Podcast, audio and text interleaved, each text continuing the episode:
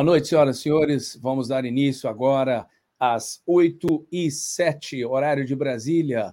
Vamos dar início ao nosso Guerra de Informação, seu programa de informação aqui do Terça Livre. Eu sou Daniel Bertorelli e volto com meu amigo Adalex Góes logo depois da vinheta. O Alan dos Santos não cometeu crime nenhum. Qualquer decisão que eu for tomar vai ser só realmente continuar fazendo jornalismo como sempre. E o artigo 220 é aquele da Constituição que lembra que é livre a manifestação de pensamento, criação, expressão e informação.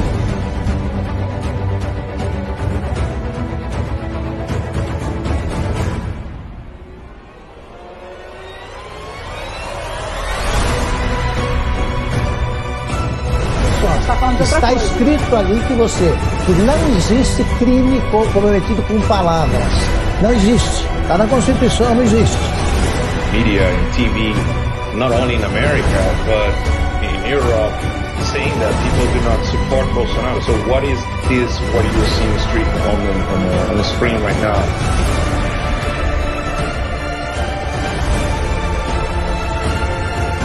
TVs no YouTube. Eles não conseguem entender por que uma mãe de casa, como a Bárbara, consegue crescer. Eles não conseguem entender como o dono de um curso de inglês, como o Gustavo Gaia, consegue ter relevância. Eles não entendem isso porque até aqui, até aqui, mais de duas décadas, eles só conseguiram ser apadrinhados para chegar onde estão. Mérito só a direita tem. 45 da manhã. Fala que eu tô mentindo!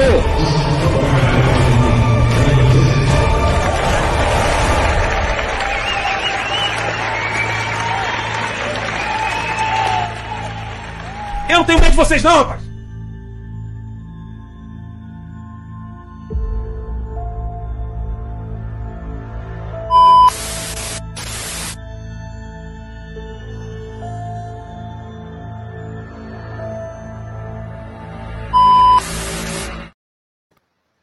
Boa noite mais uma vez. E agora sim, vamos em definitivo, começando aí o nosso Guerra de Informação.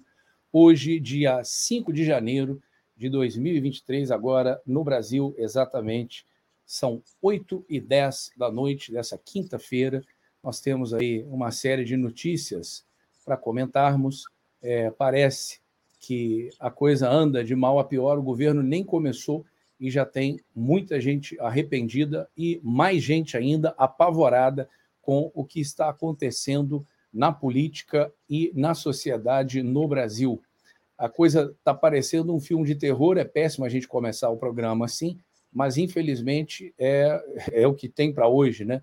É, são várias notícias que deixam qualquer pessoa normal de cabelo em pé e a gente vai dar uma pincelada em cada uma delas aqui hoje e, na medida do possível, a gente vai aprofundando, trazendo aí a informação que vocês, sem sombra de dúvida, não vão achar em outro lugar, mas vocês vão achar aqui no Terça Livre, aqui no nosso programa Guerra de Informação. Comigo aqui eu tenho meu amigo Adalex Góes. Boa noite, Adalex, tudo bem?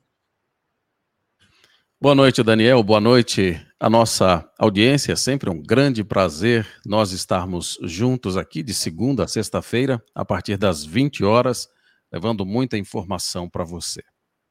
Abraham Lincoln dizia que os fantasmas assustam mais de longe do que de perto.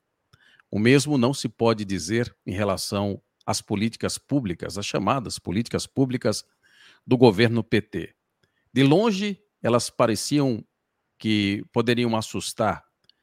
De perto, tem-se a certeza absoluta que vão conseguir mais do que apenas assustar o povo brasileiro.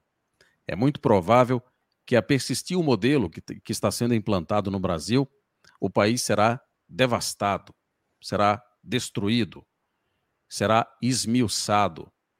E o maior temor é que os restos que sobrem de tudo isso possam não ser suficientes para tentar reconstruir a democracia, o chamado Estado Democrático de Direito, do qual, ao qual essas pessoas falam tanto que defendem. Pessoas como Alexandre de Moraes, Paulo Pimenta, Luiz Inácio Lula da Silva, Gleisi Hoffmann, Gilmar Mendes e praticamente todos os demais ministros da Suprema Corte né, Edson Fachin, Luiz Roberto Barroso e todos os demais, enfim, falam sempre, constantemente, frequentemente, em Estado democrático de direito e usam essas frases e palavras retóricas para progredirem em um regime que avizinha-se a sua construção aqui. Na verdade, não avizinha-se, não. É, esse processo de construção já começou.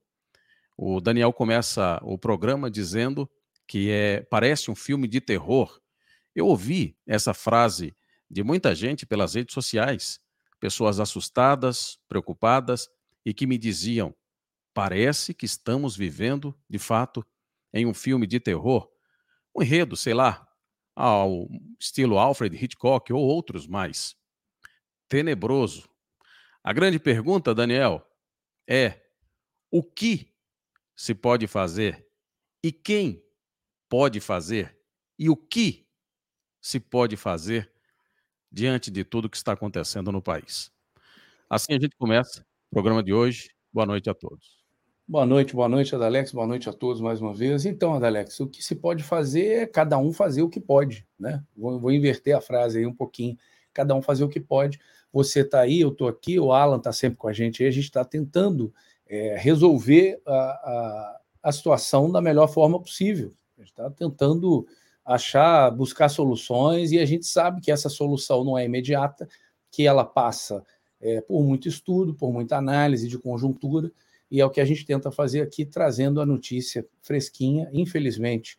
Né? Tem um ditado em inglês que é I hate giving good people bad news, que é eu, eu traduzindo né, literalmente, eu detesto dar é, más notícias a boas pessoas. Né? E a gente sabe aqui que o nosso público é um público de pessoas boas, pessoas de bem, pessoas que querem é, ver o Brasil funcionar, mas que é, às vezes ficam sem uma direção, sem informação. A gente sabe muito bem como é que funciona, funciona essa mídia aí no Brasil e a tendência é, obviamente, piorar. A gente tocou nesse assunto ontem aqui no programa, com relação aos 10 bilhões é, liberados aí para a cultura, com certeza vai ter mais dinheiro ainda liberado verba liberada para comprar jornalista, né? Vai ficar todo mundo aí no bolso desse governo.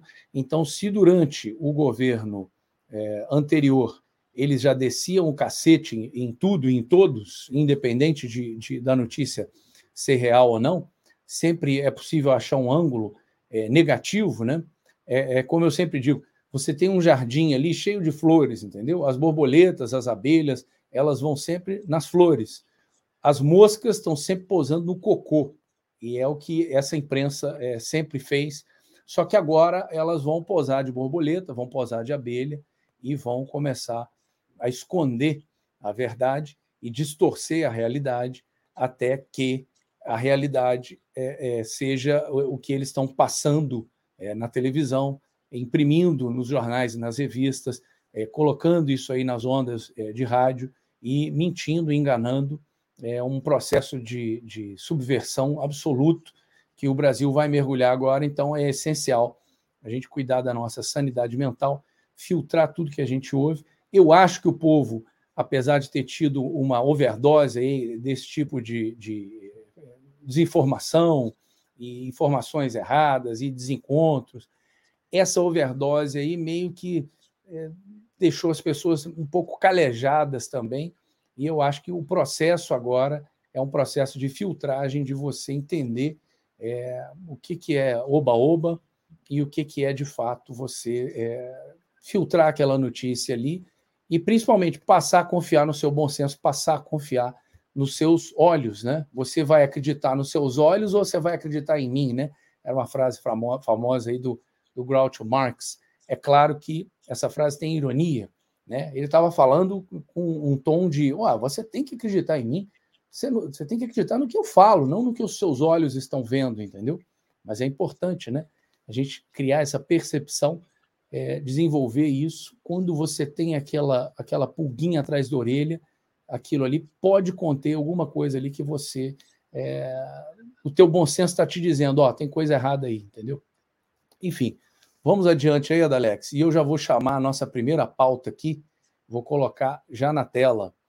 É uma tristeza, com tristeza profunda que eu vejo isso, mas vamos, eu vou ler a matéria e daqui a pouquinho a gente tece comentários aí sobre ela. Vamos lá. Defesa de indígena bolsonarista preso. Eu acho isso interessante. Indígena bolsonarista.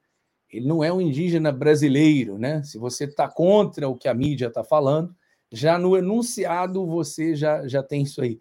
Defesa de indígena bolsonarista preso divulga nota em que ele pede desculpa à STF, TSE e por ataques ao sistema eleitoral.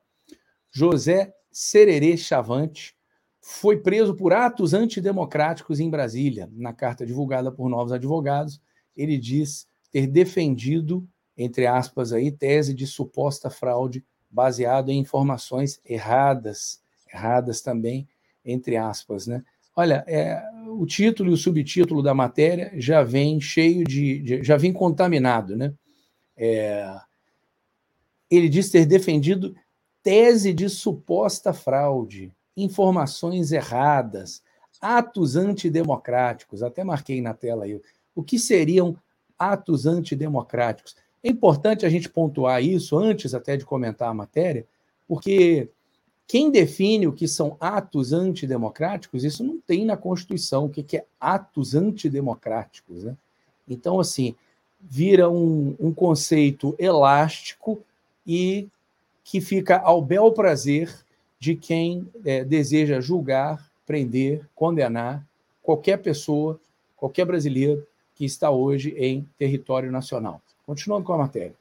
Os novos advogados do indígena bolsonarista José. Sererê Chavante divulgaram nessa quinta-feira, dia 5, uma nota em que ele pede desculpas ao Supremo Tribunal Federal, ao Tribunal Superior Eleitoral, ao, entre aspas, aí, presidente irmão Lula e ao também, entre aspas, irmão Alexandre. Claro, ele está se referindo ao ministro Alexandre de Moraes, e por ataques às urnas eletrônicas. Isso é muita humilhação, gente. Mas é uma estratégia dos advogados, que eu, eu compreendo, não, não vou julgar, mas é humilhante. A gente vai ver a notinha dele logo abaixo aqui. O indígena de 42 anos foi preso em 12 de dezembro em Brasília pela prática de condutas ilícitas em atos antidemocráticos. Gente, lembrando, conduta ilícita dele foi falar. Ele não quebrou nada. Ele não deu um tiro em ninguém. Ele não pegou um chicote e bateu em ninguém. Ele não deu um soco na cara de ninguém. São condutas ilícitas que esse jornal aí está colocando, que, que isso aí é, é, é, é do Globo, né? do G1.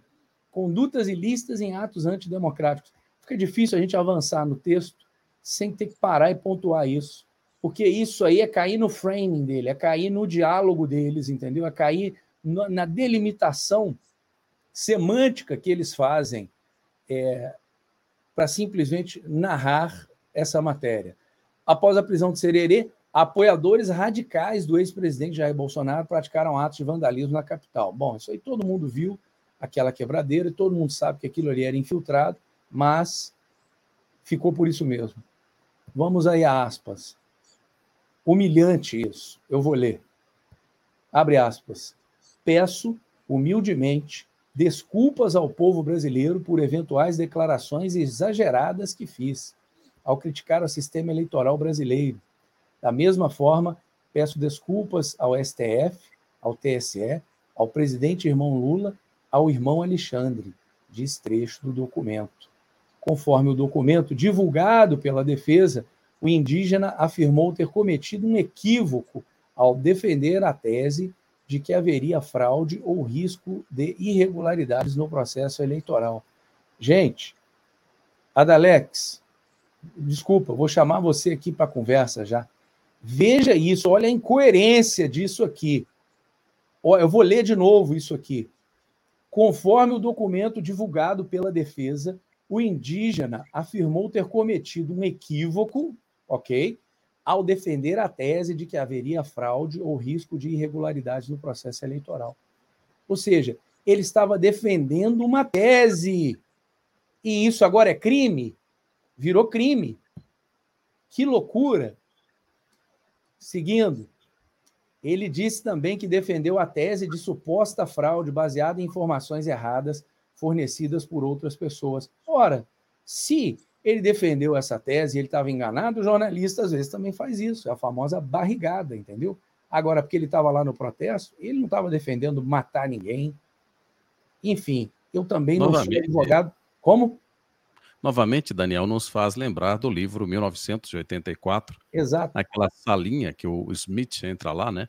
E daí, quando ele sai, ele entra com uma versão, ele entra com uma tese, e quando ele sai, ele sai totalmente diferente. Né? É justamente o que aconteceu com o cacique.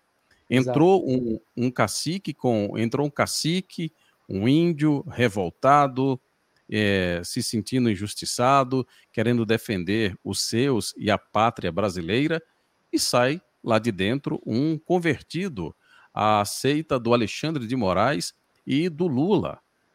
Claro, todos nós já imaginamos o que é que deve ter acontecido, né?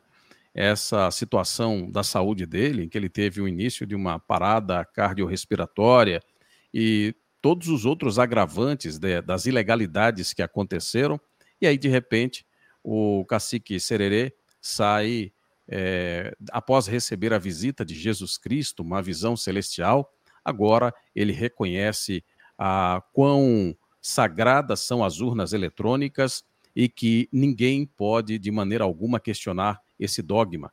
Mais do que isso, o sumo sacerdote Alexandre de Moraes e o grande Deus Lula agora são também reconhecidos pelos indígenas. Como se não bastasse, todos os demais deuses, agora, o cacique Sererê, após essa revelação extraordinária, também foi batizado em nome do Alexandre de Moraes, do Lula e do STF.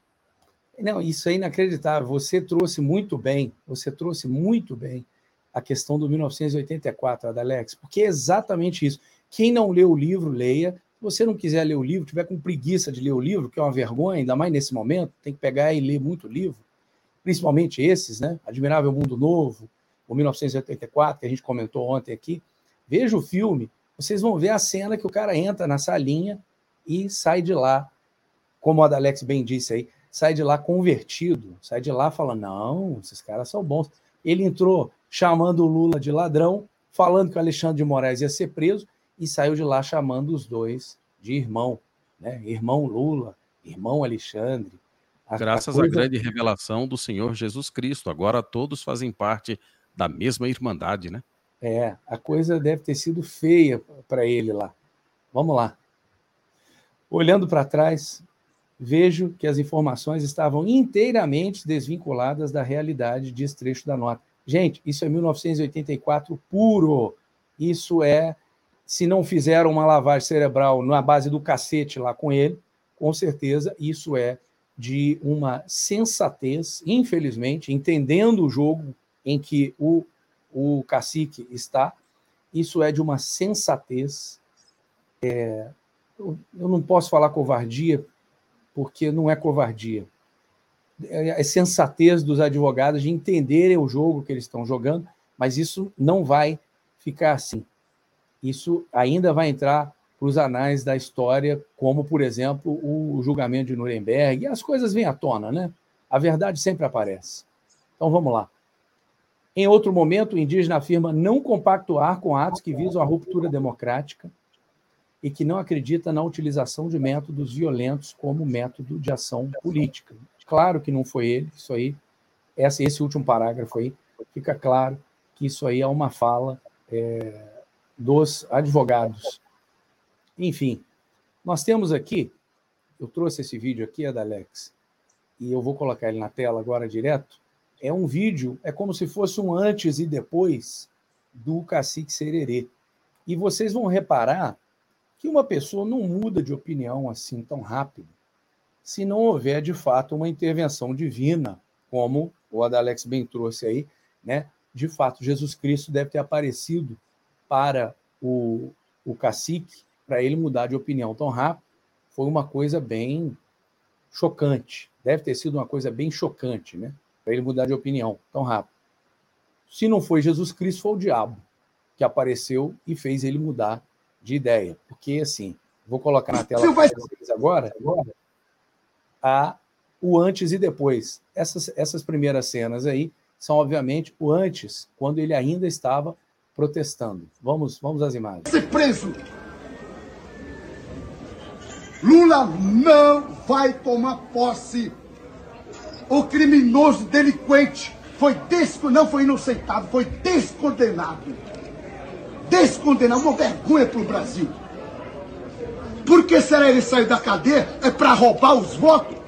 Já basta que ele roubou 900 bilhões, bilhões de reais do Petrobras, BNDES, OAS. E, e, esse dinheiro desvio do dinheiro público por causa desse delinquente. Lula é bandido. O bandido não vai governar o meu país, nosso país. Não vai governar. Só se for em cima da minha caixão. Me mate! Aí sei que vai governar. Aqui tem dono, aqui tem homem. Meus amigos, irmão, povo. Ele fala ali, só se for em cima da minha caixão, ele quer dizer, né, do meu caixão. Enfim, é, tá um, eu não sei se é aqui da minha, da minha transmissão, não sei se para você está igual também, mas está uma falta de sincronia, mas dá para a gente entender perfeitamente o que está acontecendo. Nesse segundo momento, aí, Adalex, nós temos o Sererê já preso. Não é nem esse terceiro momento que a gente leu a matéria ali agora dele se desculpando. E o Lula, que ele chamou de descondenado, você não pode fazer isso né, na empresa, na imprensa brasileira, porque senão você vai tomar uma multa. Né? Veja o que aconteceu com a Jovem Pan. Né? Você vai ser ameaçado. Então não pode falar que o Lula foi é, descondenado. Numa época em que o Brasil, quando melhorava, ele não melhorava, ele despiorava. Né? Então o Lula foi descondenado, você não pode mais falar isso. E vejam agora a mudança de discurso do cacique. Isso é de uma tristeza profunda, porque é óbvio que ele, de alguma forma, foi é, coagido. Deram um sossega-leão nele ali, ó, falou, ó, fica na tua aí, que senão a casa vai cair para você. Brasileiros, cacique e líderes, estou bem, graças a Deus. Eu estou em paz, e eu quero pedir, como eu tenho amado o Senhor Isaías, e se o Senhor me ama também, me considera servo dos senhores aí, eu quero pedir que os senhores não venham fazer conflito, briga ou confronto com a autoridade policial. E venha viver em paz e não pode continuar o que aconteceu, infelizmente, essa destruição dos carros, ataque à sede, à sede da Polícia Federal. Porque nós sabemos que somos povo, os senhores aí, o povo santo, povo de bem, povo que não compactua com derramamento de sangue, com briga, com conflito. A nossa luta não é contra as pessoas humanas, contra as posteridades espirituais. Deus abençoe a todos, em nome de Jesus. É uma ordem. Que triste, né? É muito triste. É triste demais ver essas imagens aí, ver esse antes e depois, mas é absolutamente compreensível. Quando você está na mão ali dos seus algozes, você vai fazer o quê? O que, que ele iria fazer ali? Ele ia dar uma de machão? Quem que vocês acham que está gravando essa, esse segundo trecho aí? Onde ele, obviamente, está né, tá mais calmo ali, não está não, não tá exaltado como ele estava, que a gente chama isso de justa indignação. Né? Ele estava é, com essa justa indignação, exaltado ali na primeira, no primeiro vídeo. Né? Os vídeos foram juntos aí, mas na realidade são, são dois momentos aí, bem distintos. Né? No segundo vídeo, o cacique já estava ali na mão dos seus algozes. Já, já tinha sido preso. Você vê que ele está numa salinha ali, está sozinho. Tem alguém filmando aquilo ali. Sabe-se lá quantos takes ele fez aquilo ali. Pode ter sido no primeiro, mas se não agradasse, não, não tenham dúvida de que eles iam falar: não, fala mais assim. Você esqueceu de falar isso, esqueceu de falar aquilo.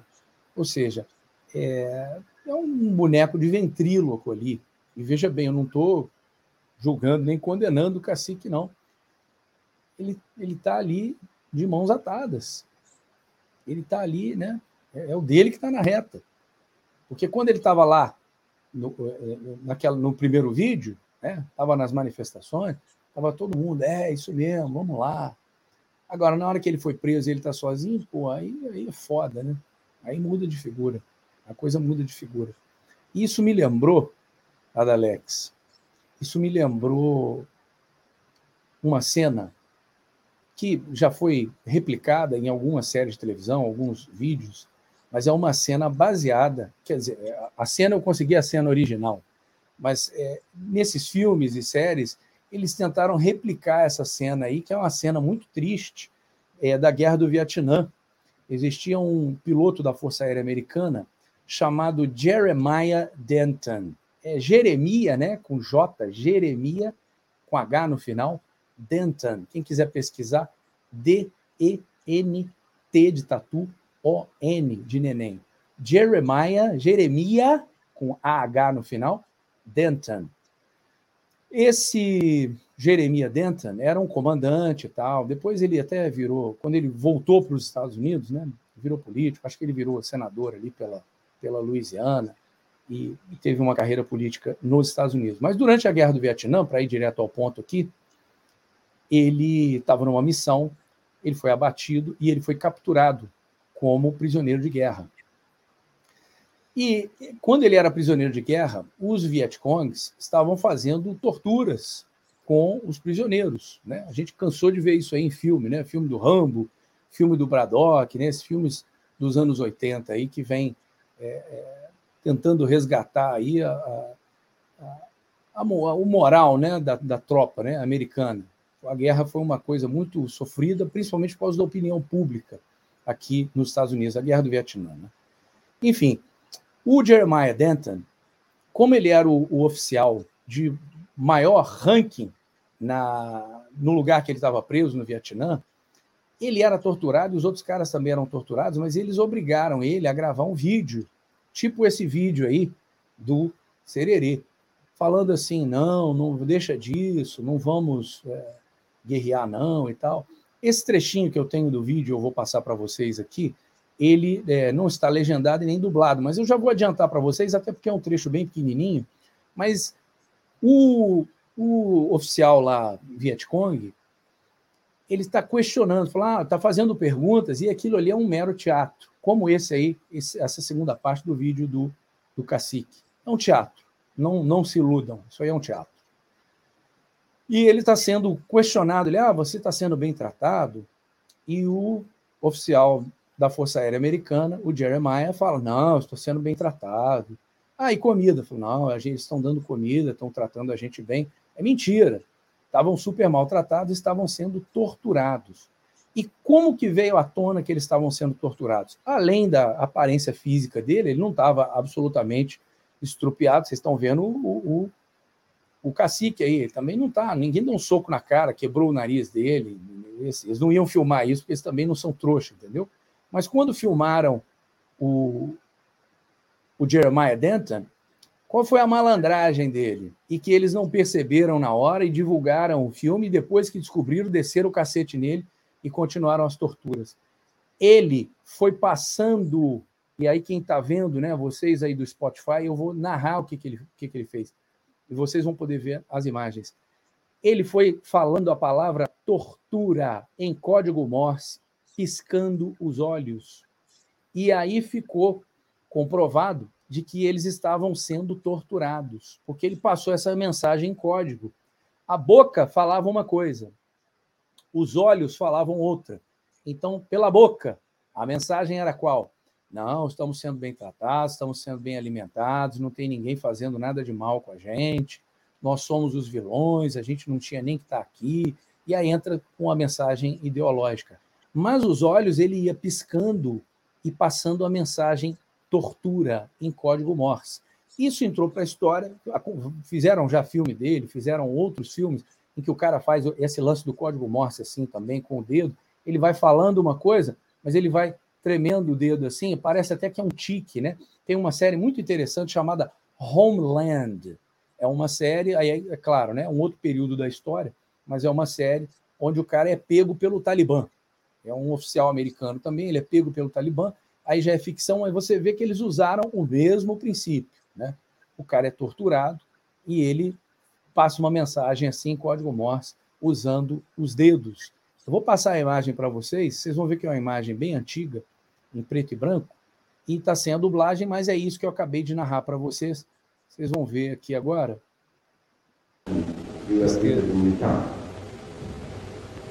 I get uh, adequate food and adequate clothing and medical care when I require it.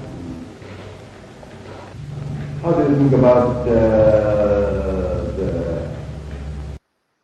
é, ele, ele, ele vai piscando os olhos. Para mim, a imagem tá. tá pra, vou confessar para vocês, a imagem está bem ruim, está um pouco granulada aqui e ela está picotando muito. Mas eu vou passar de novo para vocês e o cara está falando inglês. Vocês têm comida adequada, vocês têm um, é, roupas adequadas, e o cara está falando sim, temos sim.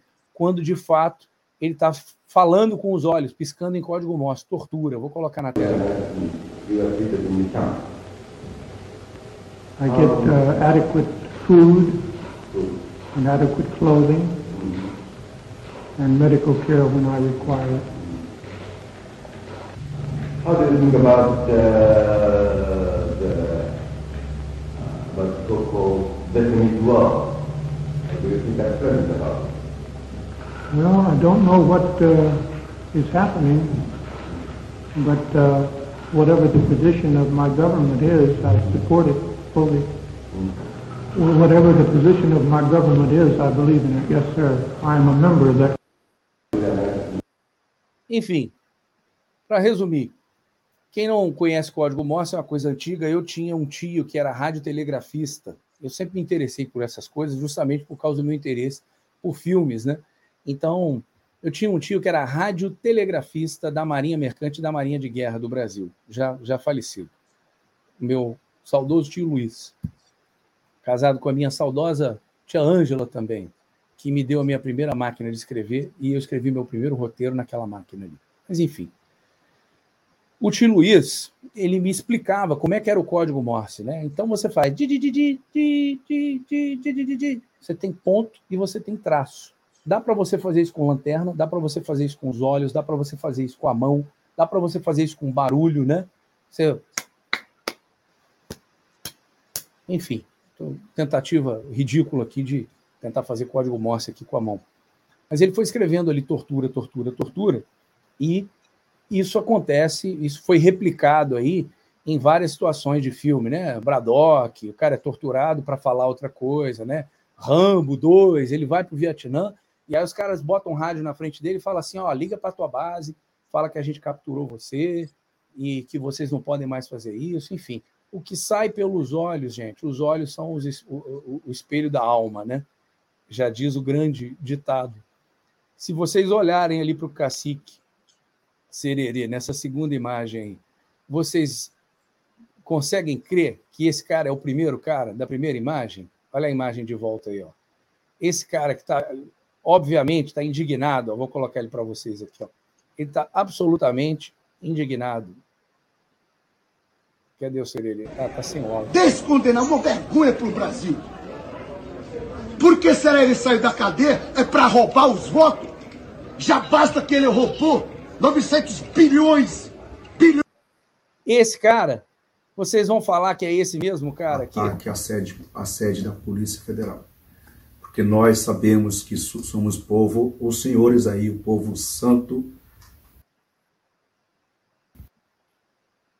Enfim, Tá, tá, tá bem ruizinho o, o, o vídeo aqui, mas não tem problema. Olha lá, já apareceu ele de novo. Ó. E não pode continuar o que aconteceu, infelizmente, dessa destruição dos carros, ataque à sede, à sede da Polícia Federal.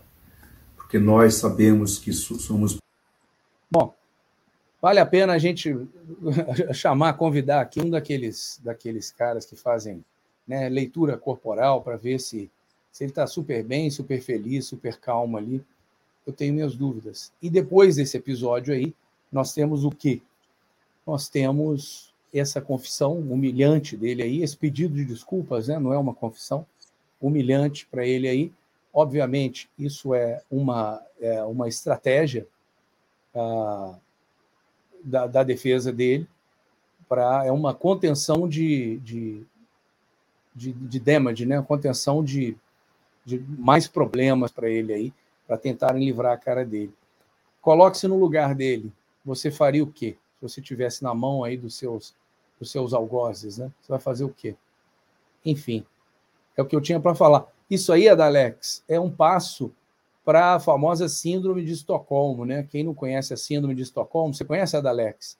Síndrome de Estocolmo tem aquele Sim, famoso tem aquele famoso caso da, da o sequestro de Patty Hearst. Lembra, lembra disso? Sim, senhor. Sim, senhor. Menina, a menina é sequestrada e a, se apaixona pelo sequestrador dela. Daqui a pouco, a, o próximo pagode aí com, com o Lula, o Alexandre de Moraes, o Barroso, se bobear, o, daqui a pouco o Sererê está lá fazendo a dança da chuva junto com eles. Talvez não faça a dança da chuva para não, não avacalhar o churrasco, né? Mas isso é, é muito triste. E o que eu fico mais triste, Adalex, é a imprensa não dar o devido, a devida atenção a isso aí. É óbvio, é óbvio que isso aí é, ele foi coagido a fazer isso. E a defesa dele, malandramente, óbvio, eu faria isso. Se eu fosse o advogado dele, eu falava, ô, ô, cacique, a gente tem que te defender aqui, cara. Dá um passo para trás aí. Quem sabe um dia a história não retifica essa, essa injustiça que estão fazendo com você. Mas vamos adiante. É complicado. São 8 horas e 45 minutos. Agradecer a nossa audiência, o pessoal que está acompanhando a gente aqui. Lembrando que você pode compartilhar aí a nossa transmissão para que mais pessoas possam vir aqui, né? Participar junto conosco. Estamos de segunda a sexta-feira, sempre a partir das 8 horas aí até as 22, trazendo bastante informação para você. Agora, o que tem me chamado muito a atenção são as falas do ministro da Justiça agora do governo Lula, o Flávio Dino. Flávio Dino está com uma soberba e uma petulância assim é, inimagináveis. Né? Ele já mandou recado para um monte de gente e a gente vai ouvir agora uma fala do, do Dino é, em relação aos policiais. Preste atenção, em seguida vamos comentar aí a fala do Flávio Dino. Vamos lá se o policial A, B ou C votou ou não em Bolsonaro. O que me importa é que ele tem regras a cumprir e ele vai cumprir. Ou seja, existem mecanismos de cooperação policial internacional. Esses mecanismos serão acionados para que as ordens do Supremo sejam cumpridas. Ponto. Não interessa quem é o destinatário, porque isso é um dever. E, e assim será feito. É, e, e isso vai ocorrer independentemente dessa possível contaminação.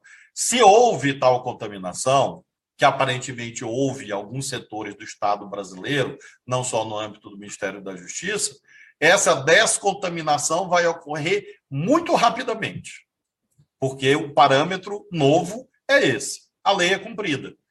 Independentemente da pessoa estar na sua casa, com agente público, defronte da televisão, revoltada ou indignada com este ou aquele político. É um direito dele.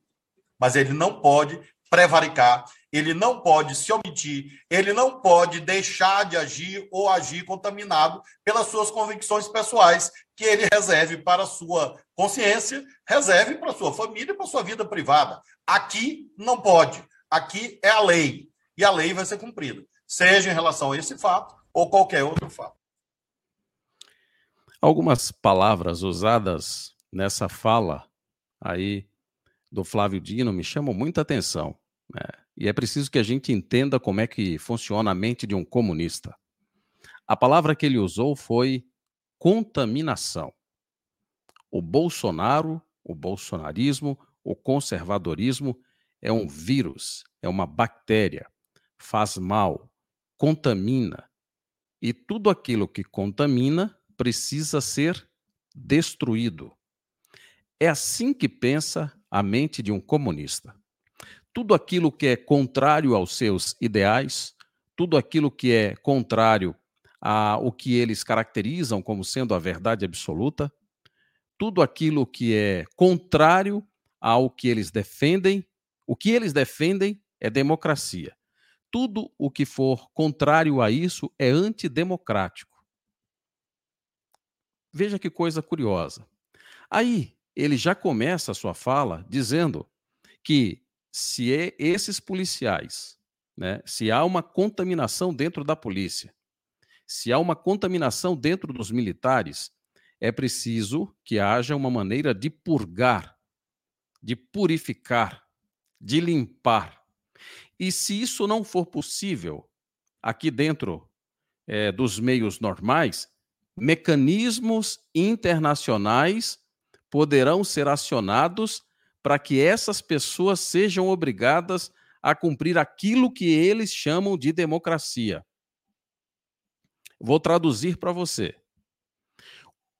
O ministro da nossa justiça, prestem atenção, está dizendo que se os policiais militares não quiserem cumprir aquilo que eles chamam de democracia, eles irão acionar mecanismos internacionais como o braço da ONU, prestem atenção, para intervir em um país soberano como o Brasil, para fazer com que seja imposto a essas pessoas que sigam aquilo que eles chamam de democracia.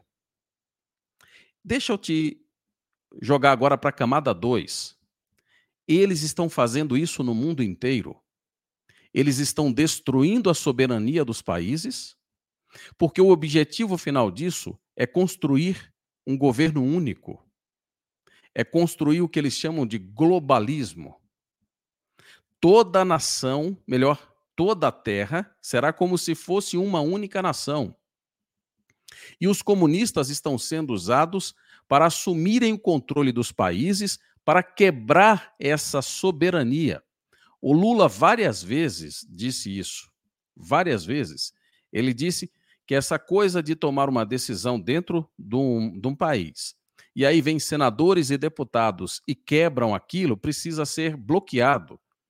É preciso que algum mecanismo de fora, olha, algum mecanismo internacional, uma governança mundial, foi a frase que o Lula usou, e que todos esses líderes agora têm usado, né? Estabeleçam o que é verdade, justiça, o que é qual é a religião que deve ser a religião seguida, o que é Deus, o que é informação, o que é desinformação. Então, o plano todo mundo sabe, já foi desvendado. Eles querem que o mundo inteiro tenha uma só moeda, uma só religião, um só governo, para apresentar ao mundo um personagem que a Bíblia chama de anticristo. E esse personagem, prestem atenção, prestem muita atenção no que vou dizer. Esse personagem já está muito provavelmente por aí e será apresentado ao mundo. E uma parte significativa da humanidade irá acreditar nele. A Bíblia não mente. A Bíblia não erra. A Bíblia nunca erra. Esse sistema do anticristo já está aqui. Esse sistema já está sendo pavimentado. Já, já houve ali um cultivo da semente do sistema do anticristo e ele aparecerá. É só uma questão de tempo. E os comunistas, os globalistas e o, a força islâmica vão apresentar esse líder mundial, que será o que a Bíblia chama de anticristo, que perseguirá todos aqueles que se dizem cristãos e todos aqueles que contrariarem a sua vontade. Eu sei, são tempos sombrios, e a Bíblia fala. Mais do que isso, a Bíblia não só fala que esses tempos se avizinham, mas ela diz o tempo que essa perseguição ocorrerá: 36 meses. Se você preferir, melhor. 42 meses. 42 meses. Se você preferir, três anos e meio. Portanto, preparem a sua fé, busquem informação, busquem conhecimento porque o futuro não é assim tão promissor. Seu Daniel, esse Diga, faz parte desse grupo de pessoas que querem destruir a soberania do Brasil. O Lula já tem falado nesse discurso já há algum tempo. E, pelo visto, eles chegaram com 10 tratores, estão passando por tudo e demolindo tudo. Parece que aquele tempo que nós imaginávamos, imaginávamos que poderia demorar aí, talvez três ou quatro anos, isso se reduza a questão de meses. Se não semanas. Lembrando, hoje é dia 5, Adalex. Hoje é dia 5. Tem gente aí apavorada já, por isso que a gente começou o programa falando, pô, parece estar tá igual um filme de terror. A coisa está em, em, alta voltagem aí desde o início, entendeu? Continuando com o assunto Dino, nós temos um outro vídeo aí, eu acho que do próprio Dino, não temos? Você solta para gente aí? Enfatizar duas orientações que já emiti na manhã de hoje. A primeira, ao delegado Andrei, no sentido de que todos os inquéritos relativos a crimes contra o Estado Democrático de Direito, relativos a terrorismo e relativos à incitação das Forças Armadas a atos hostis contra os poderes constitucionais deverão ser trazidos ao diretor-geral para que ele examine, para que os inquéritos tenham regular andamento e inquéritos ainda não instaurados sejam instaurados relativamente a todos os fatos desde o dia do segundo turno. Aqui eu me refiro desde o bloqueio de estradas no dia seguinte ao segundo turno. E todos os atos subsequentes que são de conhecimento público notório. Todos esses fatos devem ser objeto de inquérito policial por duas razões. A primeira é um dever constitucional da Polícia Federal apurar os crimes contra a ordem política e social. Isso está escrito no artigo 144 da Constituição Federal. Em segundo lugar, fazer esta. É, Alex, veja bem, eu vou pontuar aqui uma coisa que você. Pode, pode deixar na tela aí o, o nosso digníssimo Dino da Silva, Sauro, é, você puxou um fio aí de um novelo muito, muito perigoso, Adalex, que é essa coisa da, da, do palavreado que ele usa, que ele fala em contaminação. Se tem contaminação, tem que sanitizar, né? A coisa tem que ficar limpa. E essa caça às bruxas que está acontecendo aí, em diferentes instâncias, a tendência dela é, obviamente, é crescer.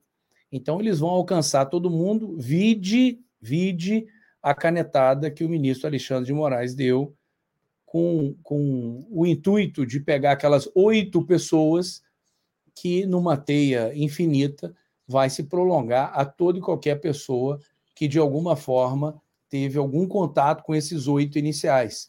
Tem uma, uma teoria chamada de sete graus de separação, seis graus de separação, não são sete, são seis Six Degrees of Separation. O que, que é isso?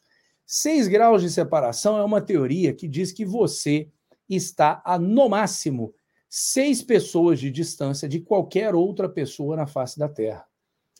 O, o pulo do gato aí é você conhecer as seis pessoas corretas. O que, que é isso? Eu conheço, por exemplo, o Adalex, o Adalex conhece uma outra pessoa, essa outra pessoa que conhece uma outra pessoa vai conhecer, sei lá, o, o, o Xi Jinping lá na China, ou vai conhecer o presidente americano aqui, o Joe Biden. Então, se você consegue alinhar essas seis pessoas, é, obviamente tem que ser as seis pessoas corretas, você está em contato com qualquer pessoa da face da Terra. Aí tem essa teoria de seis graus de separação, tem filmes que falam, né? Inclusive tem um filme com esse título, Seis Graus de Separação, e essa, essa decisão aí, essa resolução do ministro Alexandre de Moraes, ela virtualmente pode alcançar qualquer um, qualquer brasileiro, qualquer pessoa fora do Brasil que eventualmente pisando no Brasil vai estar sob a bota dessa, desse regime que, que está se instalando aí é, numa velocidade incrível, uma velocidade de, de trem-bala, né? E o interessante é essa máscara, é esse verniz de legalidade, de democracia, né? O professor Olavo vivia falando dos uh, metacapitalistas, né? O que, que são os metacapitalistas? São aqueles caras que ganharam muita grana dentro do sistema capitalista e que, uma vez que eles têm muito, muito dinheiro, eles querem melar o jogo. É como se todo mundo fizesse uma vaquinha para comprar uma bola é, de futebol. E aí tá todo mundo jogando a pelada ali, entendeu? Cada gol que uma pessoa faz, ela ganha lá um real ou ganha um dólar. E aí o cara vai fazendo gol, vai fazendo gol, vai pegando aquilo e vai comprando a bola, a parte dos outros, né? Se eu tivesse 10 jogadores aí, cinco para cada lado jogando, eu vou lá e faço um gol. Então, pego aquele meu um real e falo: Ô, Dalex, me vende a tua parte da bola aí, e aí você me vende. Daqui a pouco eu vou lá faço outro gol, e assim por diante. Só que na hora que eu sou o dono da bola, que eu já fiz nove gols, né, com aquele meu um real que eu tinha ali para comprar a bola, agora a bola é, é, é toda minha. O que, que eu faço? Eu vou melar o jogo. vou falar: ah, não, parou esse jogo aí, não, não tá legal, não. Ou seja, eu sou o único cara agora que tem a bola, eu sou o único cara que manda no jogo, e esses são os, os metacapitalistas. Por que meta? Eles transcenderam o capitalismo. O que está acontecendo no Brasil, e isso é uma tendência mundial, o Brasil não está na vanguarda disso aí, são os metajudicialistas. Quando a gente estava aqui com. Estava eu e o Alan é, é, batendo um papo com o, o deputado Eric é, Lins é, Grilo, é, e a gente veio com esse, a gente estava batendo esse papo e veio com esse conceito, né, dos metajudicialistas. O que, que é isso? É você atingir o máximo do sistema judicial, né, dentro ali da sua, da sua jurisdição, no caso aí o Supremo Tribunal Federal, a jurisdição dele é dentro do Brasil. A partir dali não tem mais jurisdição. Talvez influência, talvez, né, uma, uma, uma benevolência com um outro é, meta judicialista também, mas cada um no seu país, cada um no seu quadrado. Então, o cara ascende ao topo da montanha e na hora que ele chega lá, ele começa a querer mudar as regras do jogo. Vou dar um exemplo claro disso, que isso não está acontecendo desde ontem, isso está acontecendo há muito tempo. A forma com que o ministro Lewandowski, por exemplo, julgou o impeachment da, uh, da presidente Dilma. Ele fatiou ali o que era para ser uma, uma punição dela, numa interpretação é, muito rasteira, muito porca. Ele tentou salvar ali e conseguiu salvar os direitos políticos é, da Dilma Rousseff, ou seja, ela teve a possibilidade de se candidatar é, para né, cargos eletivos, se candidatou e não ganhou. Só que agora, quem é que está de volta aí? Né? Rapidinho, não sei se já tem, é, você me, me, me, ajude aí, Alex. Não sei se a Dilma já está com algum cargo aí, eu não, não, não tenho de cabeça. Às vezes eu lembro muito do, do, do Enéas, né? O famoso doutor Enéas. Ele fala: olha, é uma pena, eu não guardo o, os nomes dos senhores. Ele estava falando, no caso ali, com os jornalistas no Roda Viva. Mas eu, infelizmente, às vezes não guardo o nome dos senhores e das senhoras e seus respectivos cargos aí no Brasil, por uma, é, não, não uma completa falta de interesse, mas por um desprezo absoluto mesmo, pelo que, infelizmente, a maioria dos senhores aí fazem. Mas, enfim, voltando aí a, a, a, ao metajudicialismo, o que, que acontece? O cara chega no topo da cadeia e começa a melar, começa a interpretar, não, isso aqui, o, o, o, legislador, quando ele fez aquilo na Constituição de 1988, ele quis dizer foi isso aqui, ou não, vamos mudar a jurisprudência, a gente tem que caminhar, né? Vamos, vamos ser progressistas aqui, vamos, vamos evoluir aqui com a lei, com a interpretação da lei. Então, assim, é, é às vezes é desanimador e a única coisa que não, não, não dá para desanimar é desanimar de estudar e tentar achar sempre respostas. Esses caras estão tentando, você trouxe à tona aí, Adalex, os esses globalistas, né? Os caras estão tentando tem mais de século, né? Comunista também está tentando tem mais de século. Nunca, nunca vão prosperar completamente, porque não está no espírito humano você ser subjugado dessa forma aí. Então, o plano sempre vai ter alguma coisa que vai dar errado, né? E é, o problema é o rastro de destruição, meu amigo Adalex, que isso aí deixa pelo caminho. Eles vêm passando igual uma nuvem de gafanhoto, destruindo tudo, quando está tudo, está aquela terra arrasada. Veja, por exemplo, Venezuela, veja, por exemplo, Argentina, e agora aí a gente reza para que o Brasil tenha é, mentes é, e, e brilhantes e homens é, com vigor para poder combater isso aí. Não me pergunte como. Se não for na esfera cultural, se não for na esfera intelectual, eu sinceramente não não vejo como, né? Quem jogou dentro das quatro linhas da Constituição se estrepou todo e está o povo até hoje aí nas ruas tentando se manifestar. Vai daí, Adalex. É, o Flávio Dino tinha usado uma outra palavra na, naquela fala dele, e que eu acabei não destacando naquele momento, mas agora faz todo o sentido do mundo. Ele diz que é, precisava eliminar aquelas bactérias, né, aquela contaminação que há dentro das Forças Armadas, e que ele diz ali então que criou-se um novo parâmetro.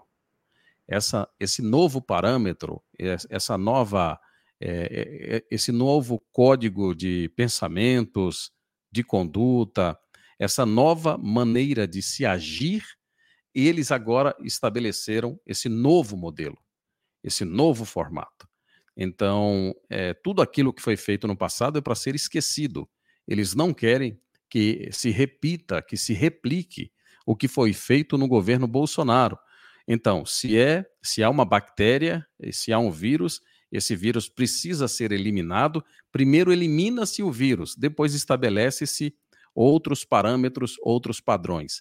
E aqui, Daniel, vou fazer uma, uma, uma, um retorno, uma fala ontem que nós fizemos aqui, e lembro até que o Alan fez uma, uma, uma, seguinte colocação, citando novamente o nosso bravo professor Olavo, que primeiro você precisa destruir alguma coisa, para que depois você construa alguma coisa. E aí o professor Olavo fazia referência ao Bolsonaro quando disse o seguinte: não cometa o erro de querer construir alguma coisa sem destruir os seus inimigos. Primeiro, destrua totalmente os seus inimigos. A partir daí, comece a construir alguma coisa.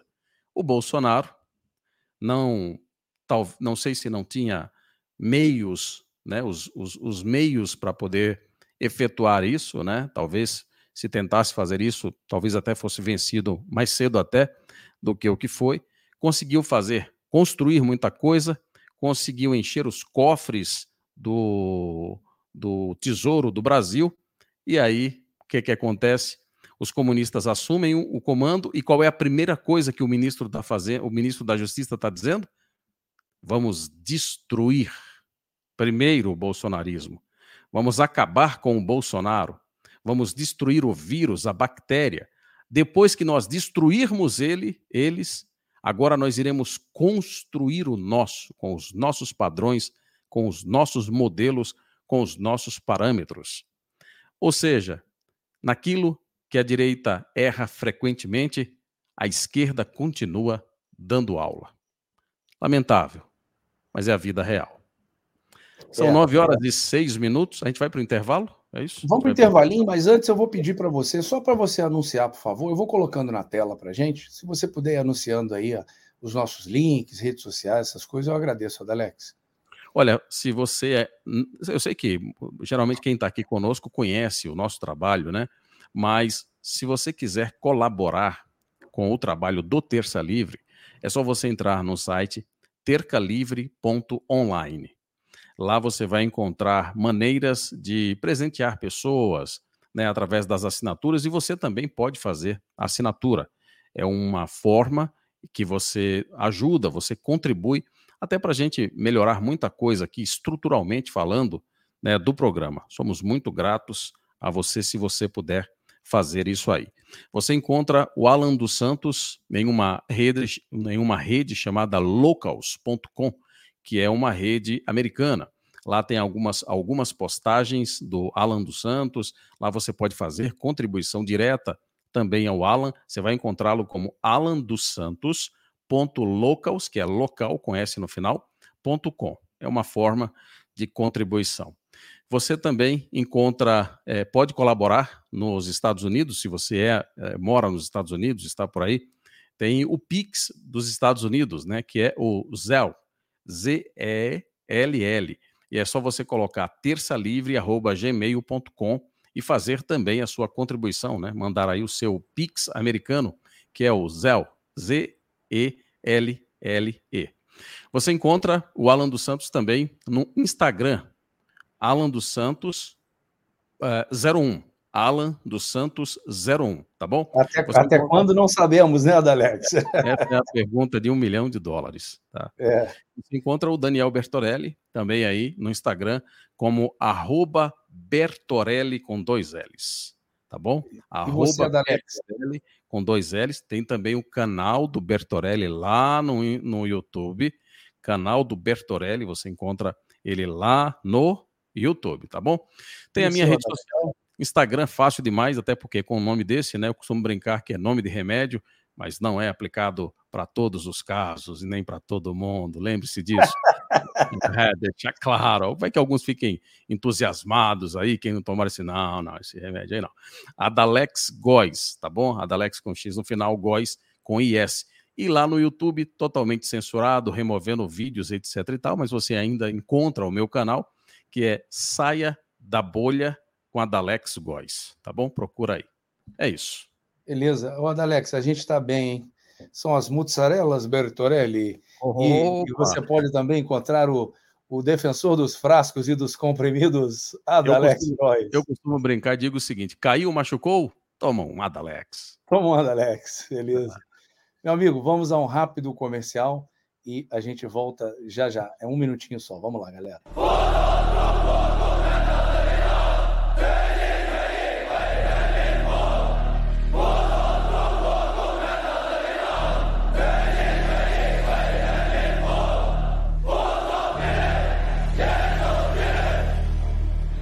Good afternoon. I'm very pleased to come here to the National Congress of Brazil and meet all the friends. On behalf of the Chinese government and people, the cordial greetings and best wishes to the hospitable and friendly Brazilian people and to all the people in Latin America and the Caribbean. Brazil deserves a lot more attention than it typically gets in Western discourse. We're worried about what's happening all over the world, except in our own backyard. China Brazil relations and China Latin America relations keep moving forward, like the Yangtze River and the Amazon River. It's really striking the amount of control that China already has. A China não está comprando no Brasil, ela está comprando o Brasil. They know what they want from Brazil. They know how Brazil can play a role in their rise. We're being leveraged, we're being encircled. We're going to wake up one day and we're going to be very, very surprised and very upset. And then people are going to ask, How did this happen? And the answer is, We let it happen.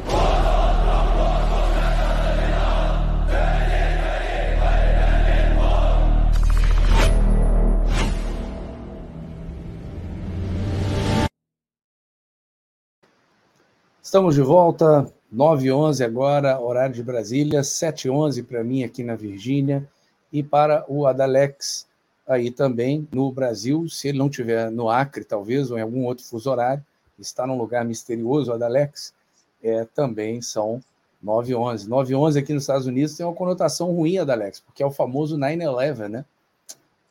Aqui o mês e o, e o ano, perdão, o mês e o, e o dia, né?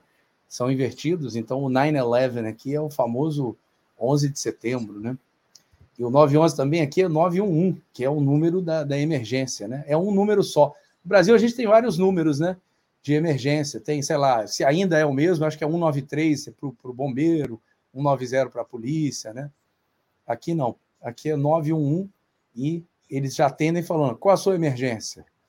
Enfim, vamos em frente. Meu amigo, é, vamos avançar na pauta aqui, ó. Governo Lula edita regra para tentar barrar ex-ministro de Bolsonaro. Exatamente o que você acabou de pontuar aí, Alex. É essa desconstrução que eles vão fazendo, essa destruição de tudo que foi feito até agora, para depois, sabe-se lá, edificar o que aí em cima dos escombros que restarem aí no Brasil. Vamos em frente, vou, vou, vou continuar aqui com a matéria. Governo Lula edita regra para tentar barrar ex-ministro de Bolsonaro. Alvo de inquérito não pode ser cedido a outro órgão. Anderson Torres é hoje secretário do governo do Distrito Federal. O ministro Flávio Dino, opa, olha ele aí de novo, publicou uma portaria nessa quinta-feira que abre espaço para barrar a permanência do ex-ministro da Justiça, Anderson Torres, como secretário de Segurança Pública no Distrito Federal. Segundo o ato publicado, quem responder a inquéritos policiais não pode ser cedido pelo Ministério. Torres virou alvo de investigações no STF, entre elas uma sobre a live de 29 de julho de 2021, em que Jair Bolsonaro atacou a segurança das urnas eletrônicas. Veja bem, atacou. Você não pode criticar, não pode questionar. Aí, pessoal do, do tem uma foto do ministro Anderson aqui, pessoal que estiver no Spotify acompanhando a gente depois. Vamos lá. O ex-ministro é policial federal, mas precisa de autorização da pasta da Justiça para atuar em outro órgão. De acordo com a regra, os órgãos devem solicitar novamente a cessão dos funcionários para que seja feito um recadastramento. Integrantes do Ministério da Justiça dizem que o prazo será até dia 24 para a revisão dos atos de funcionários cedidos. É nesse período que a nomeação de Torres como secretário do Distrito Federal poderá ser revogada.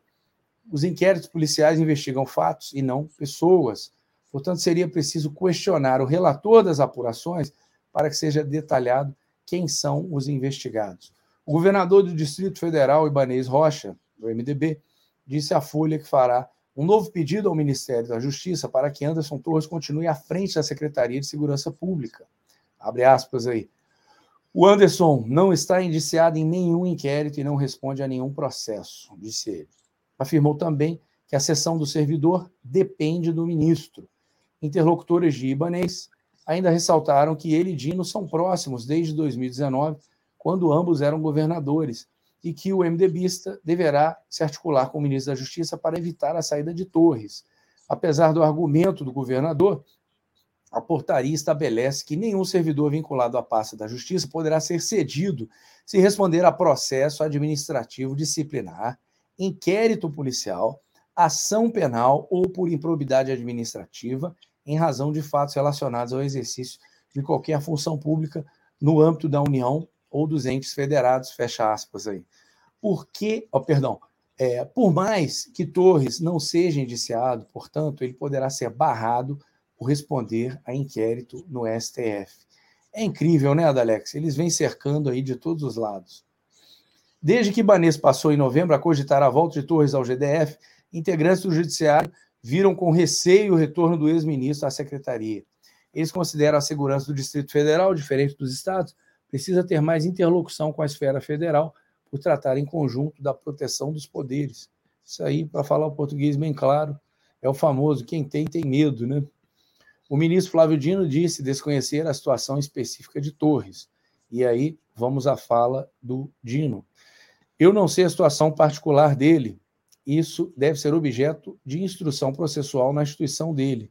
O que eu fiz foi editar uma portaria genérica tratando sobre regras acerca de sessões já deferidas antes e para novas sessões, porque nós temos centenas de policiais cedidos para outras instituições. Nós, que acabamos de tomar posse, queremos saber onde os servidores estão fazendo o quê. A sessão é uma possibilidade, não é algo imperativo. Você pode ceder ou não. É, tem razão. Disse em entrevista ao CB Poder. Dino afirmou que no caso de um investigado, não convém a PF, a PRF ou qualquer órgão do Ministério da Justiça ceder essa pessoa. Vai haver recadastramento dos cedidos, essas sessões poderão ser renovadas ou não. Novas sessões também obedecerão a essa nova portaria. Sessões já feitas poderão ser revistas à luz dessas regras que nós estamos estabelecendo. Torres estava à frente da pasta do governo de Ibanez Rocha desde o início de 2019 mas deixou a secretaria para assumir o Ministério da Justiça em 2021. Neste ano, foi novamente nomeado secretário de Segurança Pública. É, na sua trajetória como policial federal, Torres atuou em ações voltadas ao combate às organizações criminosas e à repressão ao tráfico internacional de drogas. participou de investigações em conjunto com adidos de outros países em missão no Brasil. No Congresso, assessorou o ex-deputado federal Fernando Francischini, do PSL, em comissões na Câmara, como a de Segurança Pública e Combate ao Crime Organizado e de Fiscalização Financeira e Controle, além de CPMIs, entre elas a da JBS.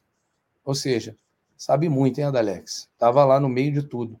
Lembrando aí, ó, me corrija se eu estiver errado, o Francisquini é o que teve o mandato cassado, foi isso mesmo, Adalex?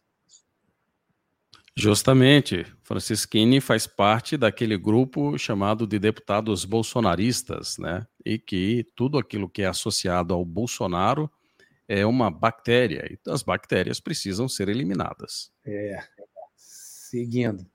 Nessas comissões da Câmara, a Torre se aproximou de congressistas da chamada Bancada da Bala, um dos grupos de sustentação do governo Bolsonaro no legislativo e que defende armar a população como política de segurança pública. Isto é uma mentira deslavada.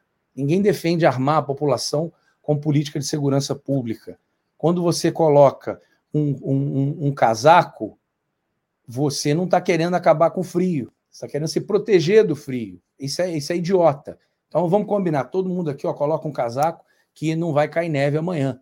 Isso é assim, isso é de uma burrice monumental. Aliás, eu não posso chamar a pessoa que escreveu esse texto aqui de burra, só de, de, de, de idiota mesmo, né? É, ela não é burra, ela sabe muito bem o que ela está escrevendo aqui. Nem sei quem escreveu, mas pela construção aqui, esse chavão aqui, é óbvio que a pessoa sabe o que está escrevendo ou está repetindo isso aqui igual um papagaio. Ninguém coloca um casaco para acabar com o frio, é só para se proteger do frio. Então ninguém defende armar a população. Essa defesa aí é da população ter direito a ter acesso às armas. Criou laços, continuando aí, último parágrafo. Criou laços de amizade também com o ministro Jorge Oliveira, do TCU, Tribunal de Contas da União, que por anos foi um dos principais auxiliares de Bolsonaro na Câmara e na presidência da República. Aí, vamos, vamos limpar tudo então, né, Adalex? tira tudo, desmonta tudo, acaba com tudo.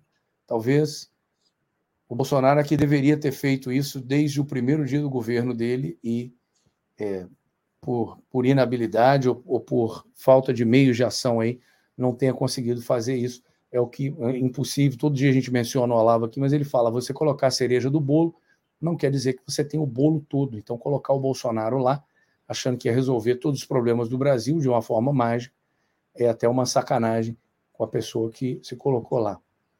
E aí? O que, que, você, que, que você faz disso aí, Adalex?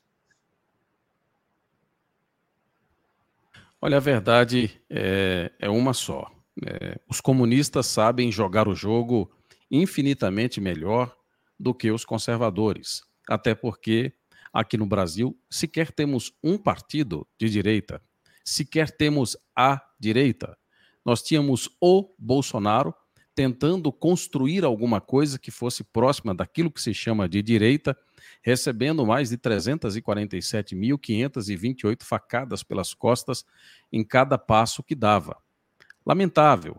No entanto, enquanto esses chamados de direita e conservadores não entenderem que precisam se armar de conhecimento, que precisam ter a munição correta para poder entender como é que quais são as regras do jogo e para assim poder entender quais serão os próximos passos, vamos perder todas. Os é, comunistas não, eles já estão alguns passos, alguns passos, na verdade, são muitos passos à frente do grupo dos conservadores. Perceba, quando eles perderam as eleições com a presidente Dilma, o que aconteceu? Eles não se desesperaram, eles se reorganizaram. E assim que a direita deveria fazer, deveria entender. Mas, se a direita tivesse organizada, não teríamos perdido as eleições agora. Isso só aconteceu justamente porque, dentre outros aspectos, não temos uma direita, não temos um partido de direita, não temos uma TV de direita, não temos rádios de direita, não temos faculdades de direito de, de, da direita, nada disso. Né? Temos ali alguns fragmentos do pensamento de direita que estão em, vários, em várias dessas instituições. E agora, o que fazer? Eu tenho recebido vários comentários de algumas pessoas aí e nesses vários comentários você percebe como há totalmente uma falta de unidade, né? Alguns entregaram o jogo, alguns entregando o jogo, alguns ainda esperançosos de que as Forças Armadas resolvam alguma coisa, e alguns poucos despertos entenderam qual é o jogo, qual é a regra do jogo atual e o que se deve fazer. Nós aqui estamos fazendo um papel de é, sentinela, de atalaia, é, tentando fazer com que alguns despertem desse sono profundo. Mas, de fato, não é uma das situações mais fáceis.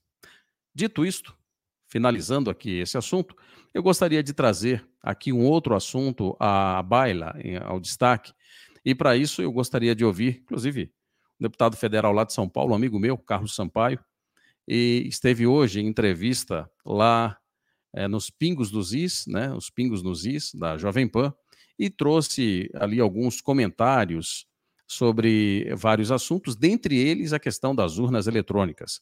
E é muito oportuno que a gente faça um destaque disso a partir de agora, e aí a gente vai em seguida poder fazer uma fazer algum fazer aqui alguns comentários sobre a fala do Carlos Sampaio. Vamos lá, vamos ouvir. Quando nós olhamos o processo que o senhor instaurou lá em 2014, eu tive a oportunidade de conversar com um técnico que trabalhou com a, a equipe, a empresa que assessorou o senhor naquele trabalho. E, para minha surpresa, ele me disse que o trabalho que foi feito naquela época foi mais sofisticado e mais aprofundado até mesmo do que esse que foi feito agora pelo PL. E ele me disse que os problemas persistem e não foram alterados substancialmente. E por isso eu quero lhe fazer a seguinte pergunta, deputado: será que nós temos a esperança de estarmos em um processo eleitoral sem esse tipo de controvérsia, de, de instabilidade? Porque quando o senhor fez aquele eh, processo, havia 3,5 milhões de diferença só, foi o menor da história do país. E, no entanto, agora com o presidente Lula e presidente Bolsonaro, essa diferença foi ainda menor, pouco mais de 2 milhões, e a população persiste nessa situação de instabilidade. Há, temos esperança de ter um processo eleitoral em 2024 pacificado? Coronel, de fato, em 2014, a, a, quantidade de reclamações que existiam sem respostas sobre eventuais fraudes, eventuais problemas enfrentados em determinadas urnas de determinados estados, nos fez, de forma pessoal, a questionar a legitimidade daquele, daquele processo de votação e, portanto, nós não fizemos um questionamento da vitória da presidente Dilma. Nós pedimos uma auditoria para verificar a existência de fraudes no sistema de votação. E por quê? Porque ninguém fazia esse questionamento. E eu não só não me arrependo, como, graças a Deus, fizemos isso. E se hoje ainda temos dúvidas, imaginem depois do que eu disser agora, se nós não tivéssemos feito o que fizemos em 2014. Entramos, na época era o presidente Toffoli, ele acolheu e autorizou a auditoria. A auditoria, coronel, durou quase um ano. E ao final desta auditoria, nós realmente constatamos que fraude não havia, mas que o sistema não era auditável. E por que, que não era auditável? Porque nós pedimos o acesso à criptografia e não tivemos. Nós pedimos a possibilidade de fazermos ataques simulados de hacker para ferirmos realmente se existia ou não a condição de se fraudar uma eleição, não fomos autorizados. Pedimos que outros órgãos pudessem participar, Forças Armadas, Associação Nacional de Computação e universidades, e à época nenhum destes órgãos podiam participar. Portanto, eu não tinha como sair de lá dizendo não houve fraude e é auditável. Eu saí de lá, de lá dizendo como apontou o técnico, que de fato fizemos um trabalho de longo alcance e muito aprofundado, mas saímos de lá dizendo não houve fraude, mas não havia como auditar-se o sistema. Eu vou, eu vou fazer uma breve pausa aqui, Adalex. Sim, sim, eu ia fazer já essa pausa aí, até para essa, essa fala em si já é meio louca. É né? porque. Como é que você pode afirmar que não houve fraude se você não tem como auditar? Era só É. isso que eu ia falar. É, é justamente com todas as vênias possíveis aqui, é o meu amigo Carlos Sampaio, eleito pela sexta vez deputado federal lá de Campinas, da minha Campinas, e tenho um maior respeito pelo, pelo Carlos Sampaio, de fato, é um parlamentar é, bastante comprometido, conhece muito do direito, é, foi procurador e tudo e tal, é uma pessoa séria, eu conheço o, o, o Carlos Sampaio, e é, é do ligado é do PSDB, né? Atua pelo, pelo PSDB aí desde o do seu início na, na política. É, é uma pessoa que busca ali um, encontrar é, um, um pouco de equilíbrio aí, mas eu não posso concordar com a fala do meu amigo Carlos Sampaio. Quer dizer, como é que você como é que você pode começar a frase afirmando que não há que não houve fraude durante o processo eleitoral em 2014. Como, meu amigo Carlos Sampaio, você pode fazer essa afirmação se em seguida você diz para todos nós aqui que eh, não, não houve como se fazer as avaliações devidas? Não foi possível se bater o martelo definitivamente ali é, como é que se você não consegue apurar uma coisa, e se você não consegue apurar, como é que você afirma que é essa coisa que não pode ser apurada, portanto, ela é 100% confiável? Né? Então, assim, ela é, é uma fala contraditória. Ela, ela já se ela contra, ela, a frase já se contradiz, né? Não tem para onde correr.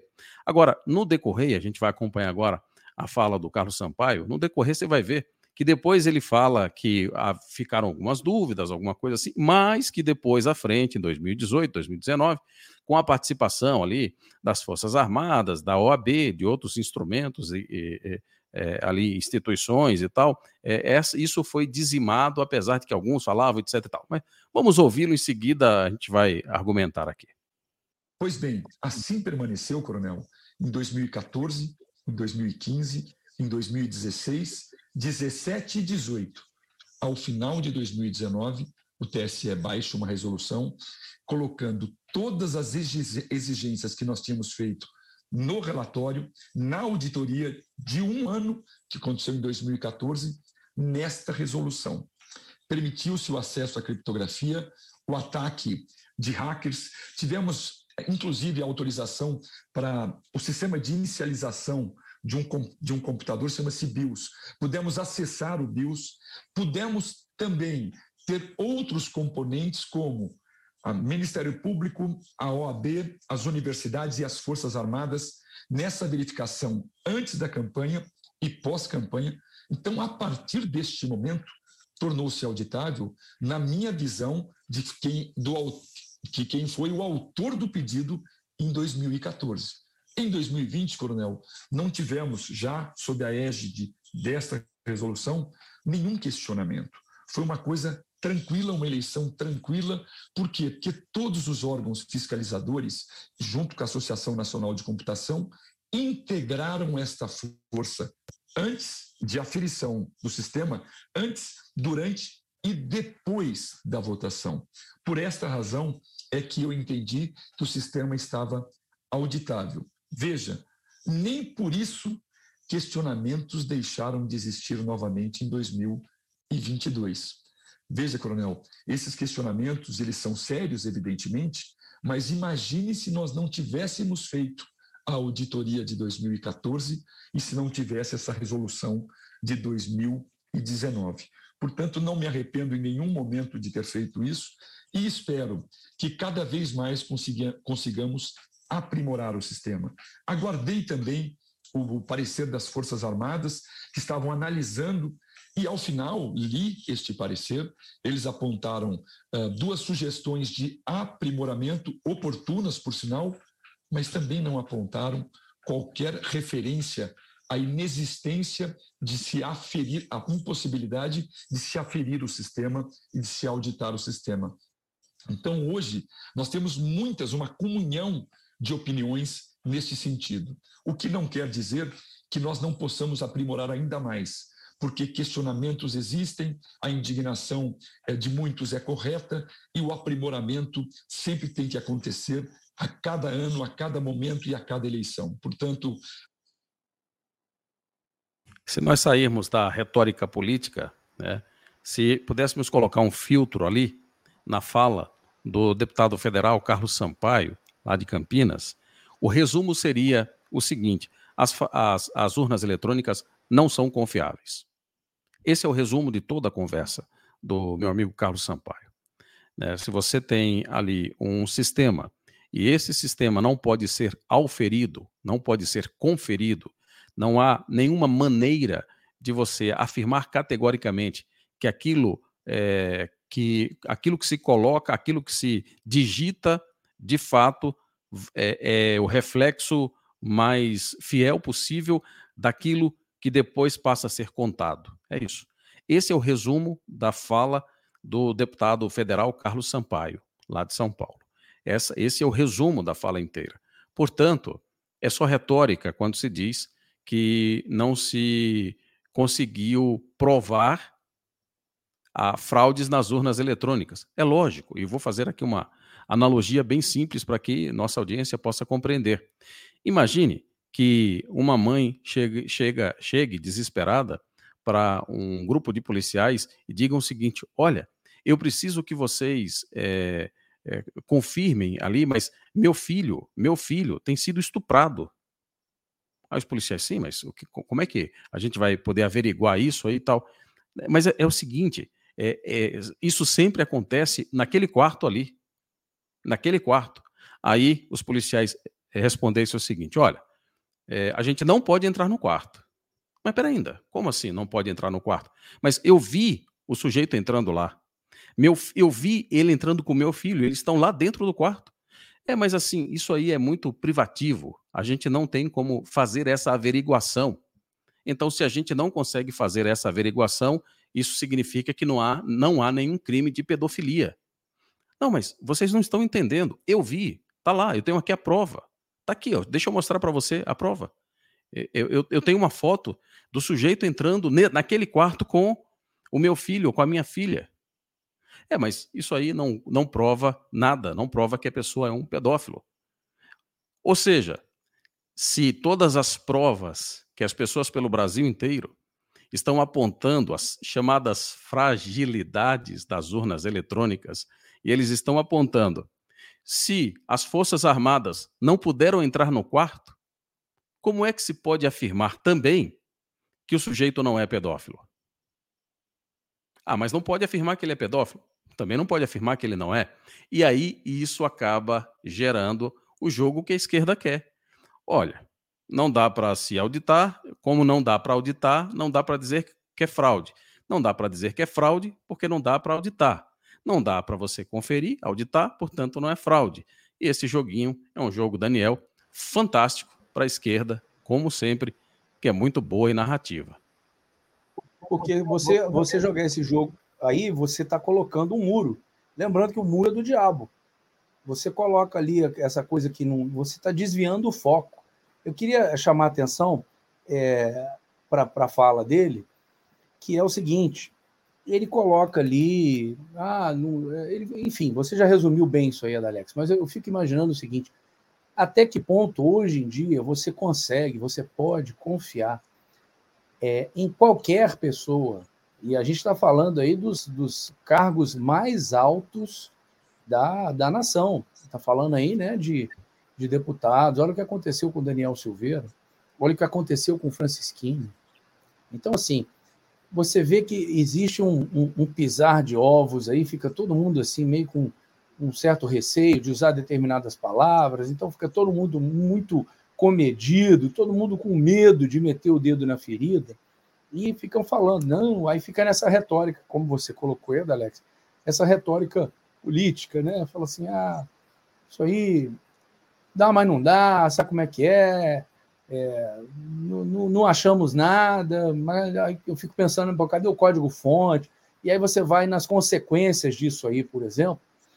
É, imaginem o seguinte: se eu abrir, eu já dei esse exemplo aqui uma vez, se eu estou precisando de dinheiro para abrir um negócio, Aí eu vou lá no traficante, né? vou num criminoso, ou vou num cara que está lavando dinheiro lá, um bandidão qualquer, e falo, ó, me dá um milhão aí que eu vou abrir um negócio aqui e depois eu te pago. E o cara vai me dar o dinheiro. Aí eu vou, abro esse negócio, daqui a pouco esse negócio faz um milhão, eu pago aquele cara, aí faz dois, faz dez, faz cem, faz quinhentos milhões, nossa, ficou um cara rico. Se em algum momento alguém descobrir que a origem daquilo ali estava contaminada já, que era dinheiro criminoso, de lavagem de dinheiro, de droga, do, do, do crime que for, se a raiz daquilo ali está contaminada, o negócio inteiro está contaminado. E aí eu vou preso, ou no mínimo vou ser investigado, vão me tomar a empresa, vão me tomar os bens, entendeu? E quando você tem um processo desse, que não é simplesmente dinheiro, apesar de ter muito dinheiro envolvido na jogada, né? A gente está falando aí do, da cadeira presidencial. Imagina o PIB do Brasil, imagina o poder que um presidente, com a máquina toda ao lado dele, né? Imagina o poder que esse cara não tem de dar uma canetada e colocar dinheiro para lá, dinheiro para cá, enfim. Mas você imagine um presidente ilegítimo, por exemplo, um presidente que ninguém reconhece ele como presidente, ou não diria ninguém, diria a massa né, da população, que é o que está acontecendo aí no Brasil. Né? A gente aqui não precisa pisar em ovos.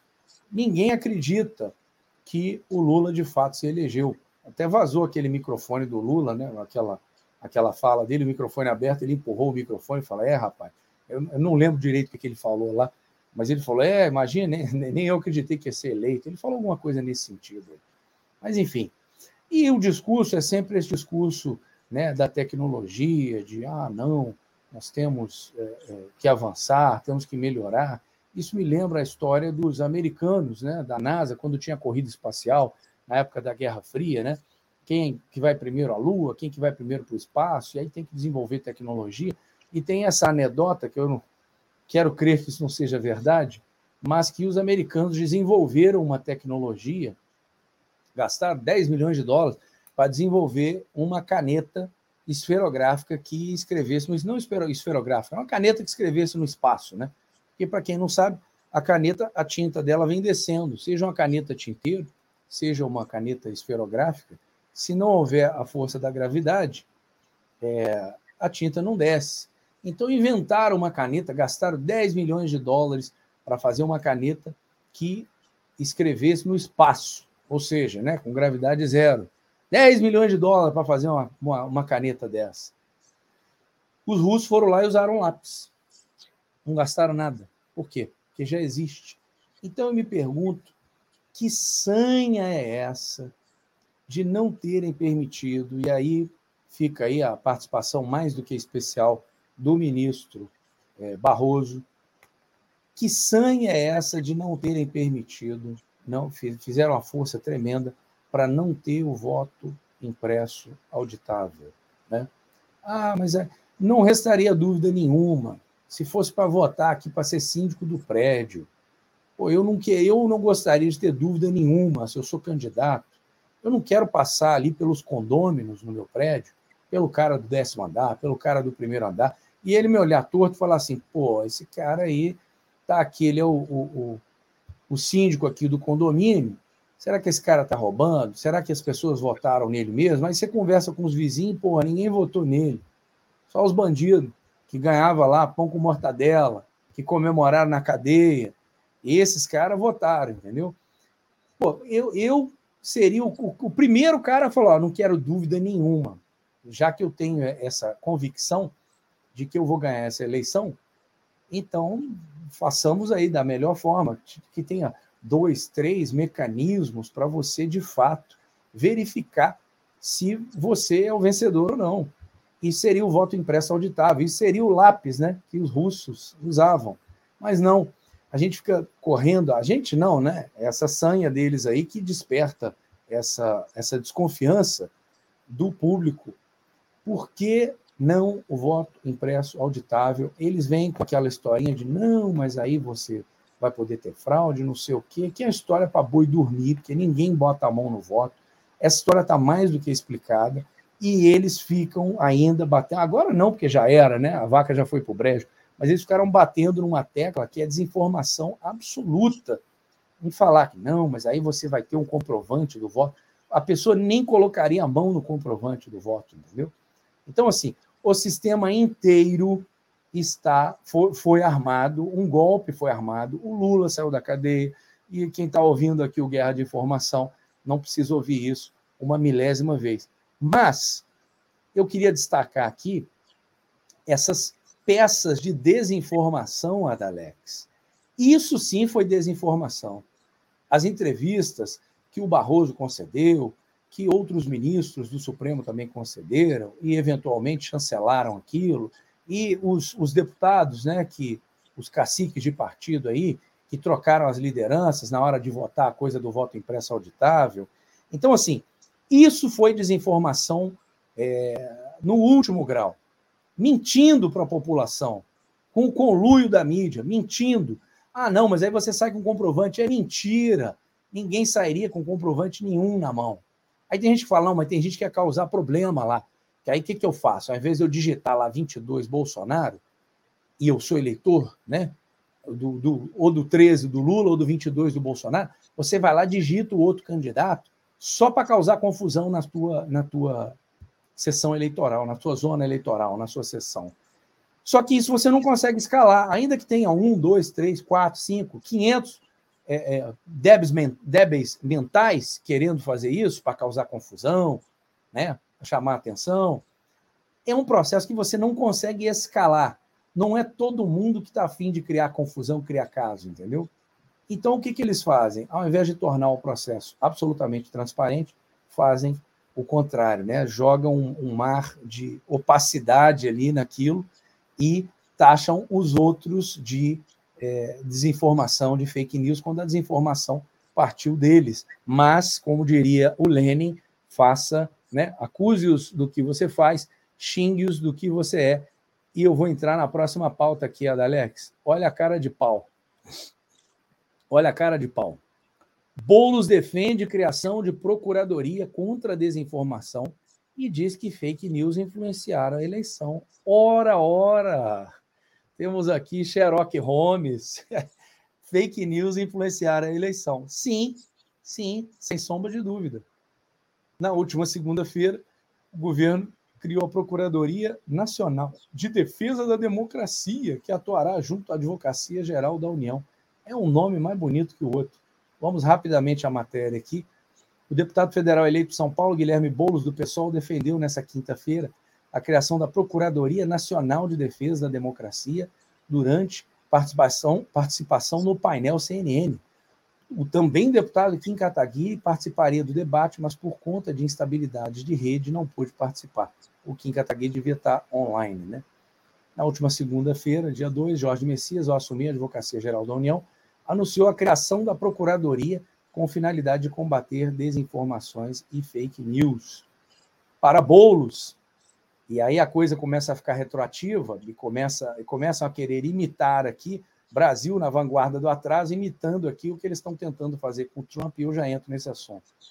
Para bolos, ações e falas do ex-presidente Jair Bolsonaro são argumentos que justificam a criação. Abre aspas aí para o Boulos.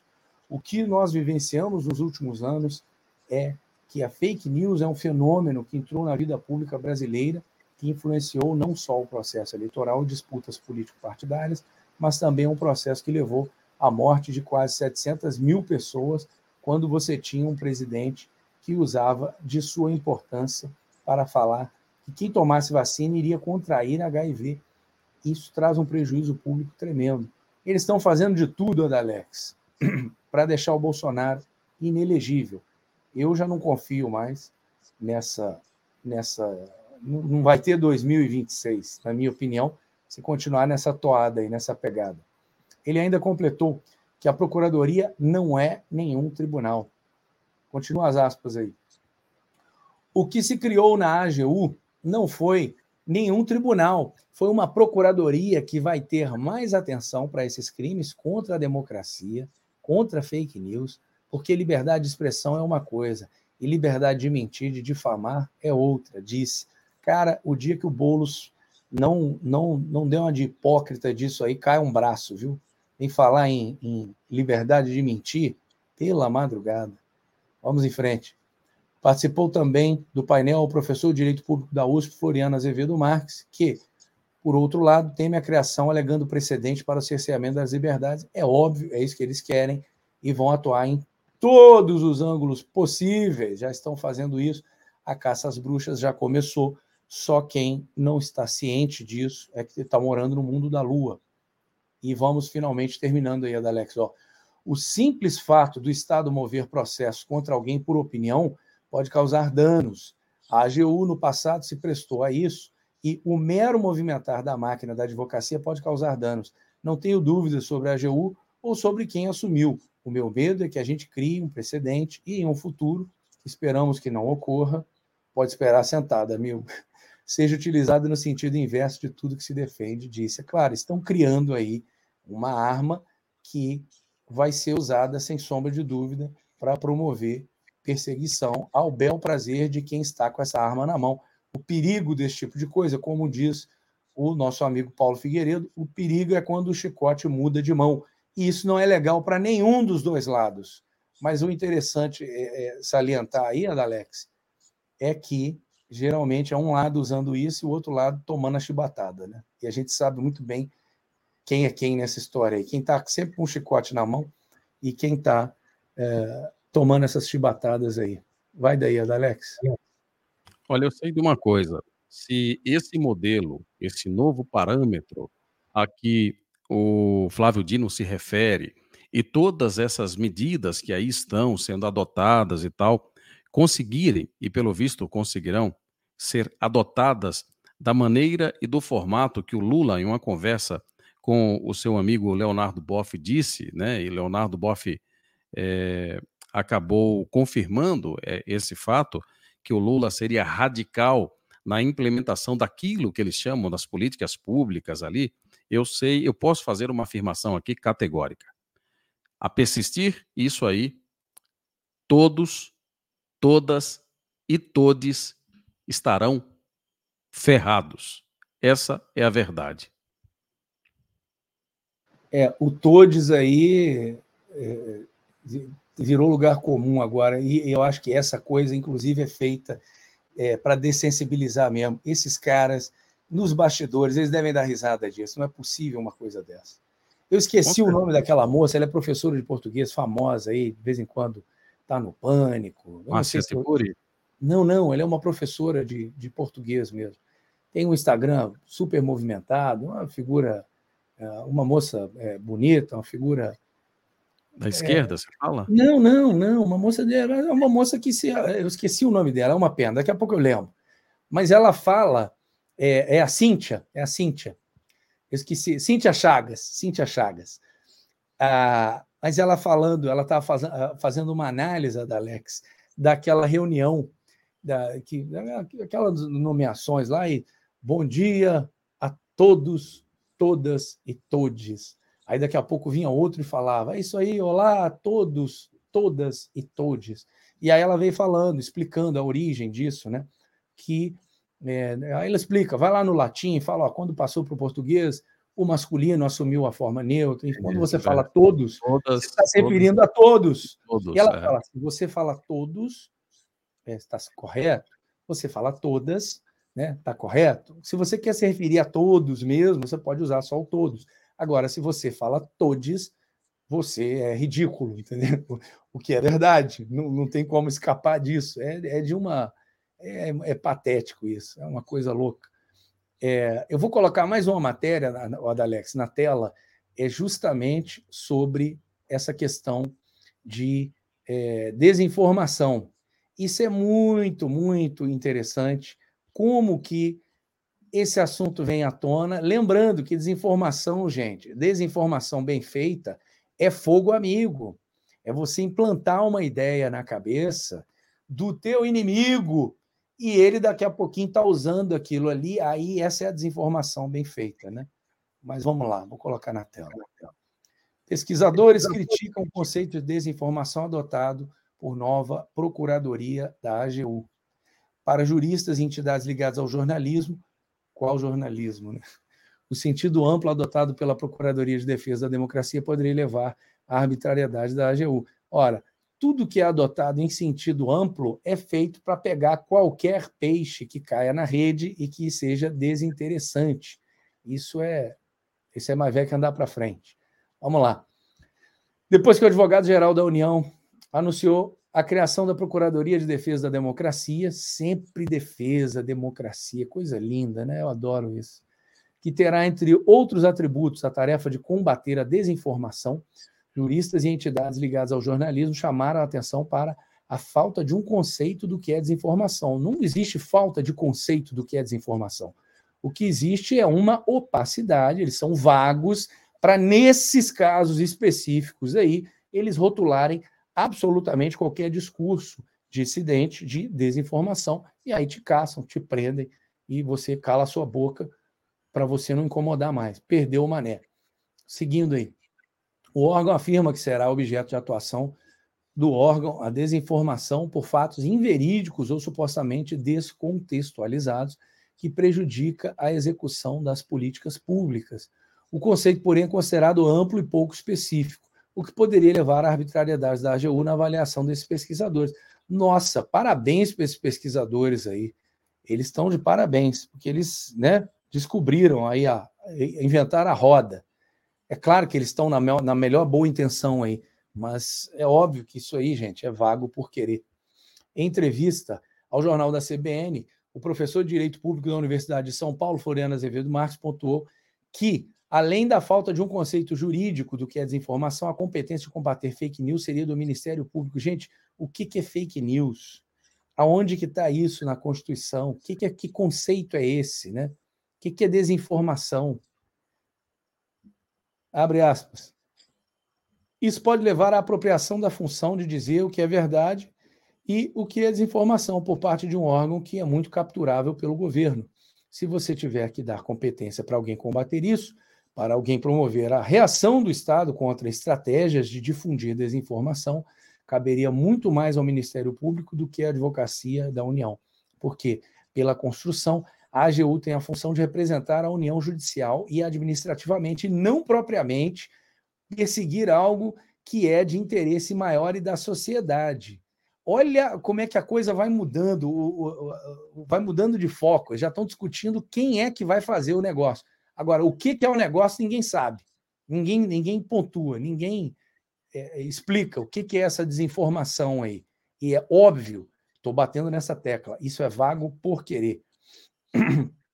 Então, quando você põe na estrutura do Poder Executivo alguém com a prerrogativa de dizer o que é e o que não é desinformação, você começa a desviar um pouco o foco, opina. Óbvio, gente. Isso aí é o Ministério da Verdade, meus amigos. Já a presidente da Federação Nacional dos Jornalistas, Samir de Castro, avalia a criação da Procuradoria de Defesa da Democracia como positiva, mas afirma que o conceito de desinformação precisa ser melhor delineado. Não será não será Samira de Castro. Senhora, é intencional que ele não seja, é óbvio. Abre aspas. A gente tem uma ressalva importante a fazer. Primeiro, do conceito de desinformação, que a gente ainda precisa que seja bem mais delimitado. A gente defende que desinformação é estratégia de manipulação da informação ou da verdade factual que tem o objetivo de massificar ou universalizar uma narrativa inverídica ou mesmo mentirosa ela está dando um conceito aí que o próprio conceito dela já é falho. E também precisamos ter muito cuidado com a questão da liberdade de expressão e liberdade de imprensa. A AGU tem que atuar de uma forma assertiva e garantir que ela não vai cercear a circulação de opiniões e nem de informações de interesse público, pontua. Ora, quem é o agente da desinformação? A desinformação não cai do céu, ela não vem com o cometa, ela não vem com as fases da lua, entendeu? Tem alguém fazendo aquilo, tem alguém primeiro plantando aquilo ali e tem a, a, alguma forma daquilo ali ser disseminado. É isso aí que precisa ser visto. É, isso é inacreditável. Por outro lado, o coordenador acadêmico da Academia Brasileira de Direito Eleitoral e Político, Renato Ribeiro, avalia que não há entraves jurídicos e afirma que o Estado deve se engajar no combate à desinformação. O assunto das fake news se trata de um fenômeno social contemporâneo que merece a atenção estatal, diz aí o, o, o Renato Ribeiro, né? Eu estou lendo as aspas dele aqui. Somente a utilização dos meios privados para tentar rebater as fake news tem se mostrado, tanto no Brasil quanto no mundo todo, ineficiente nesse tipo de combate.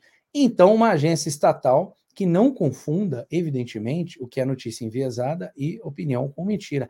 É claro que tem que ter uma agência estatal, porque o Estado é muito bom em tudo que ele faz, não é?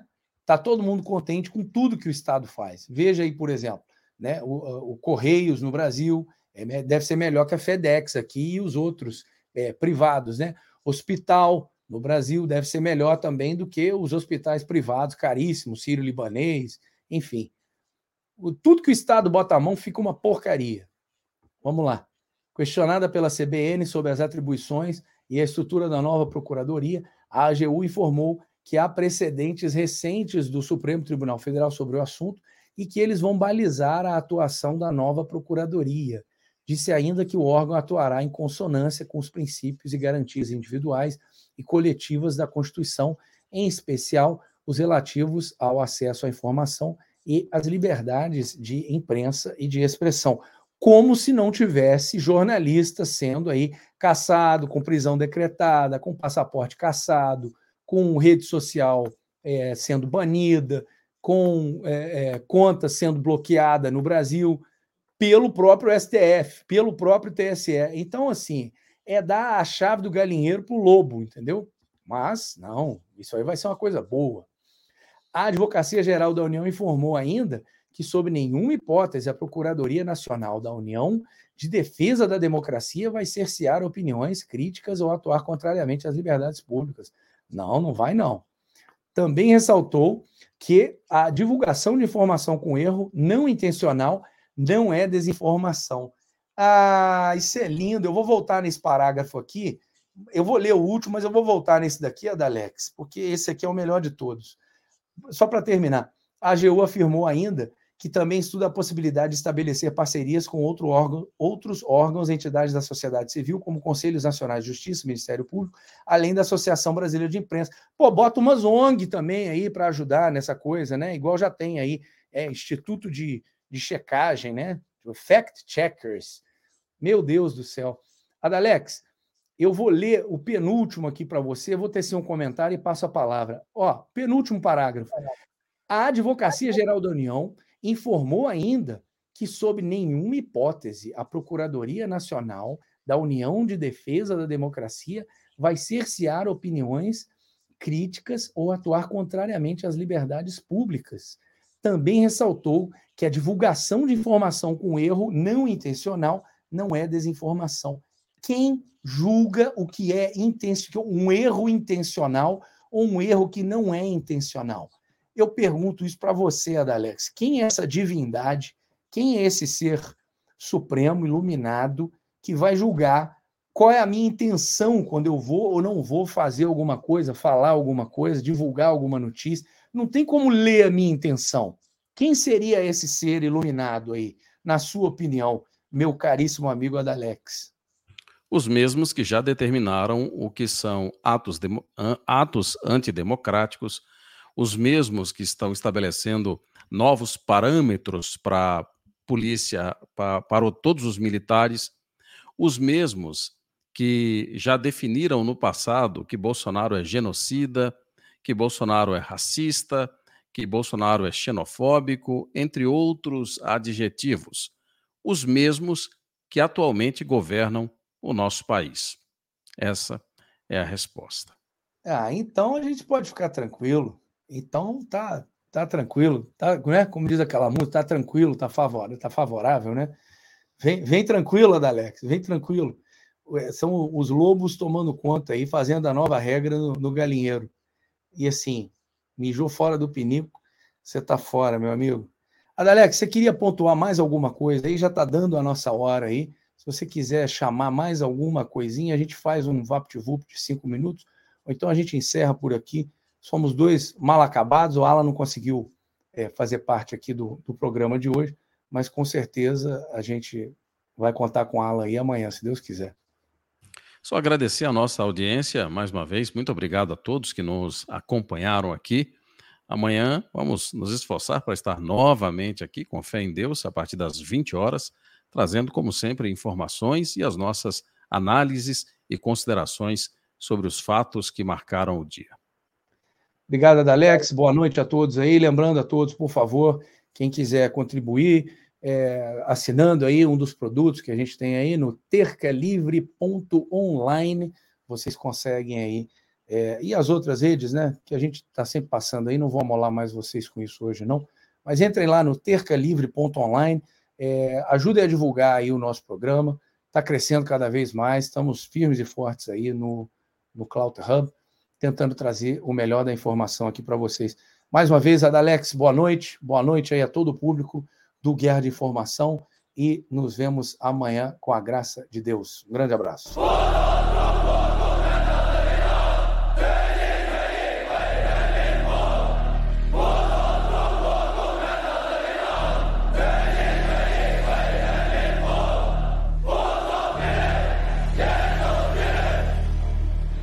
Good afternoon.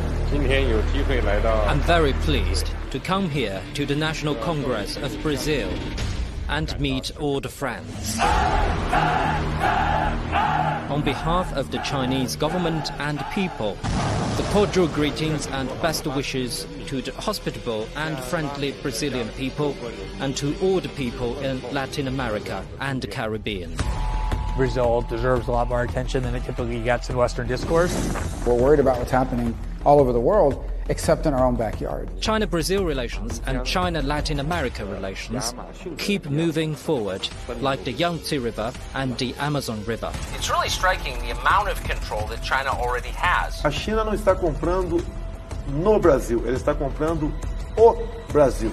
They know what they want from Brazil. They know how Brazil can play a role in their rise.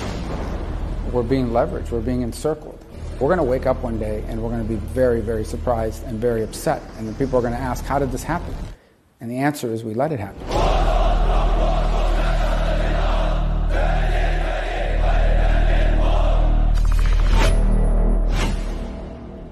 go.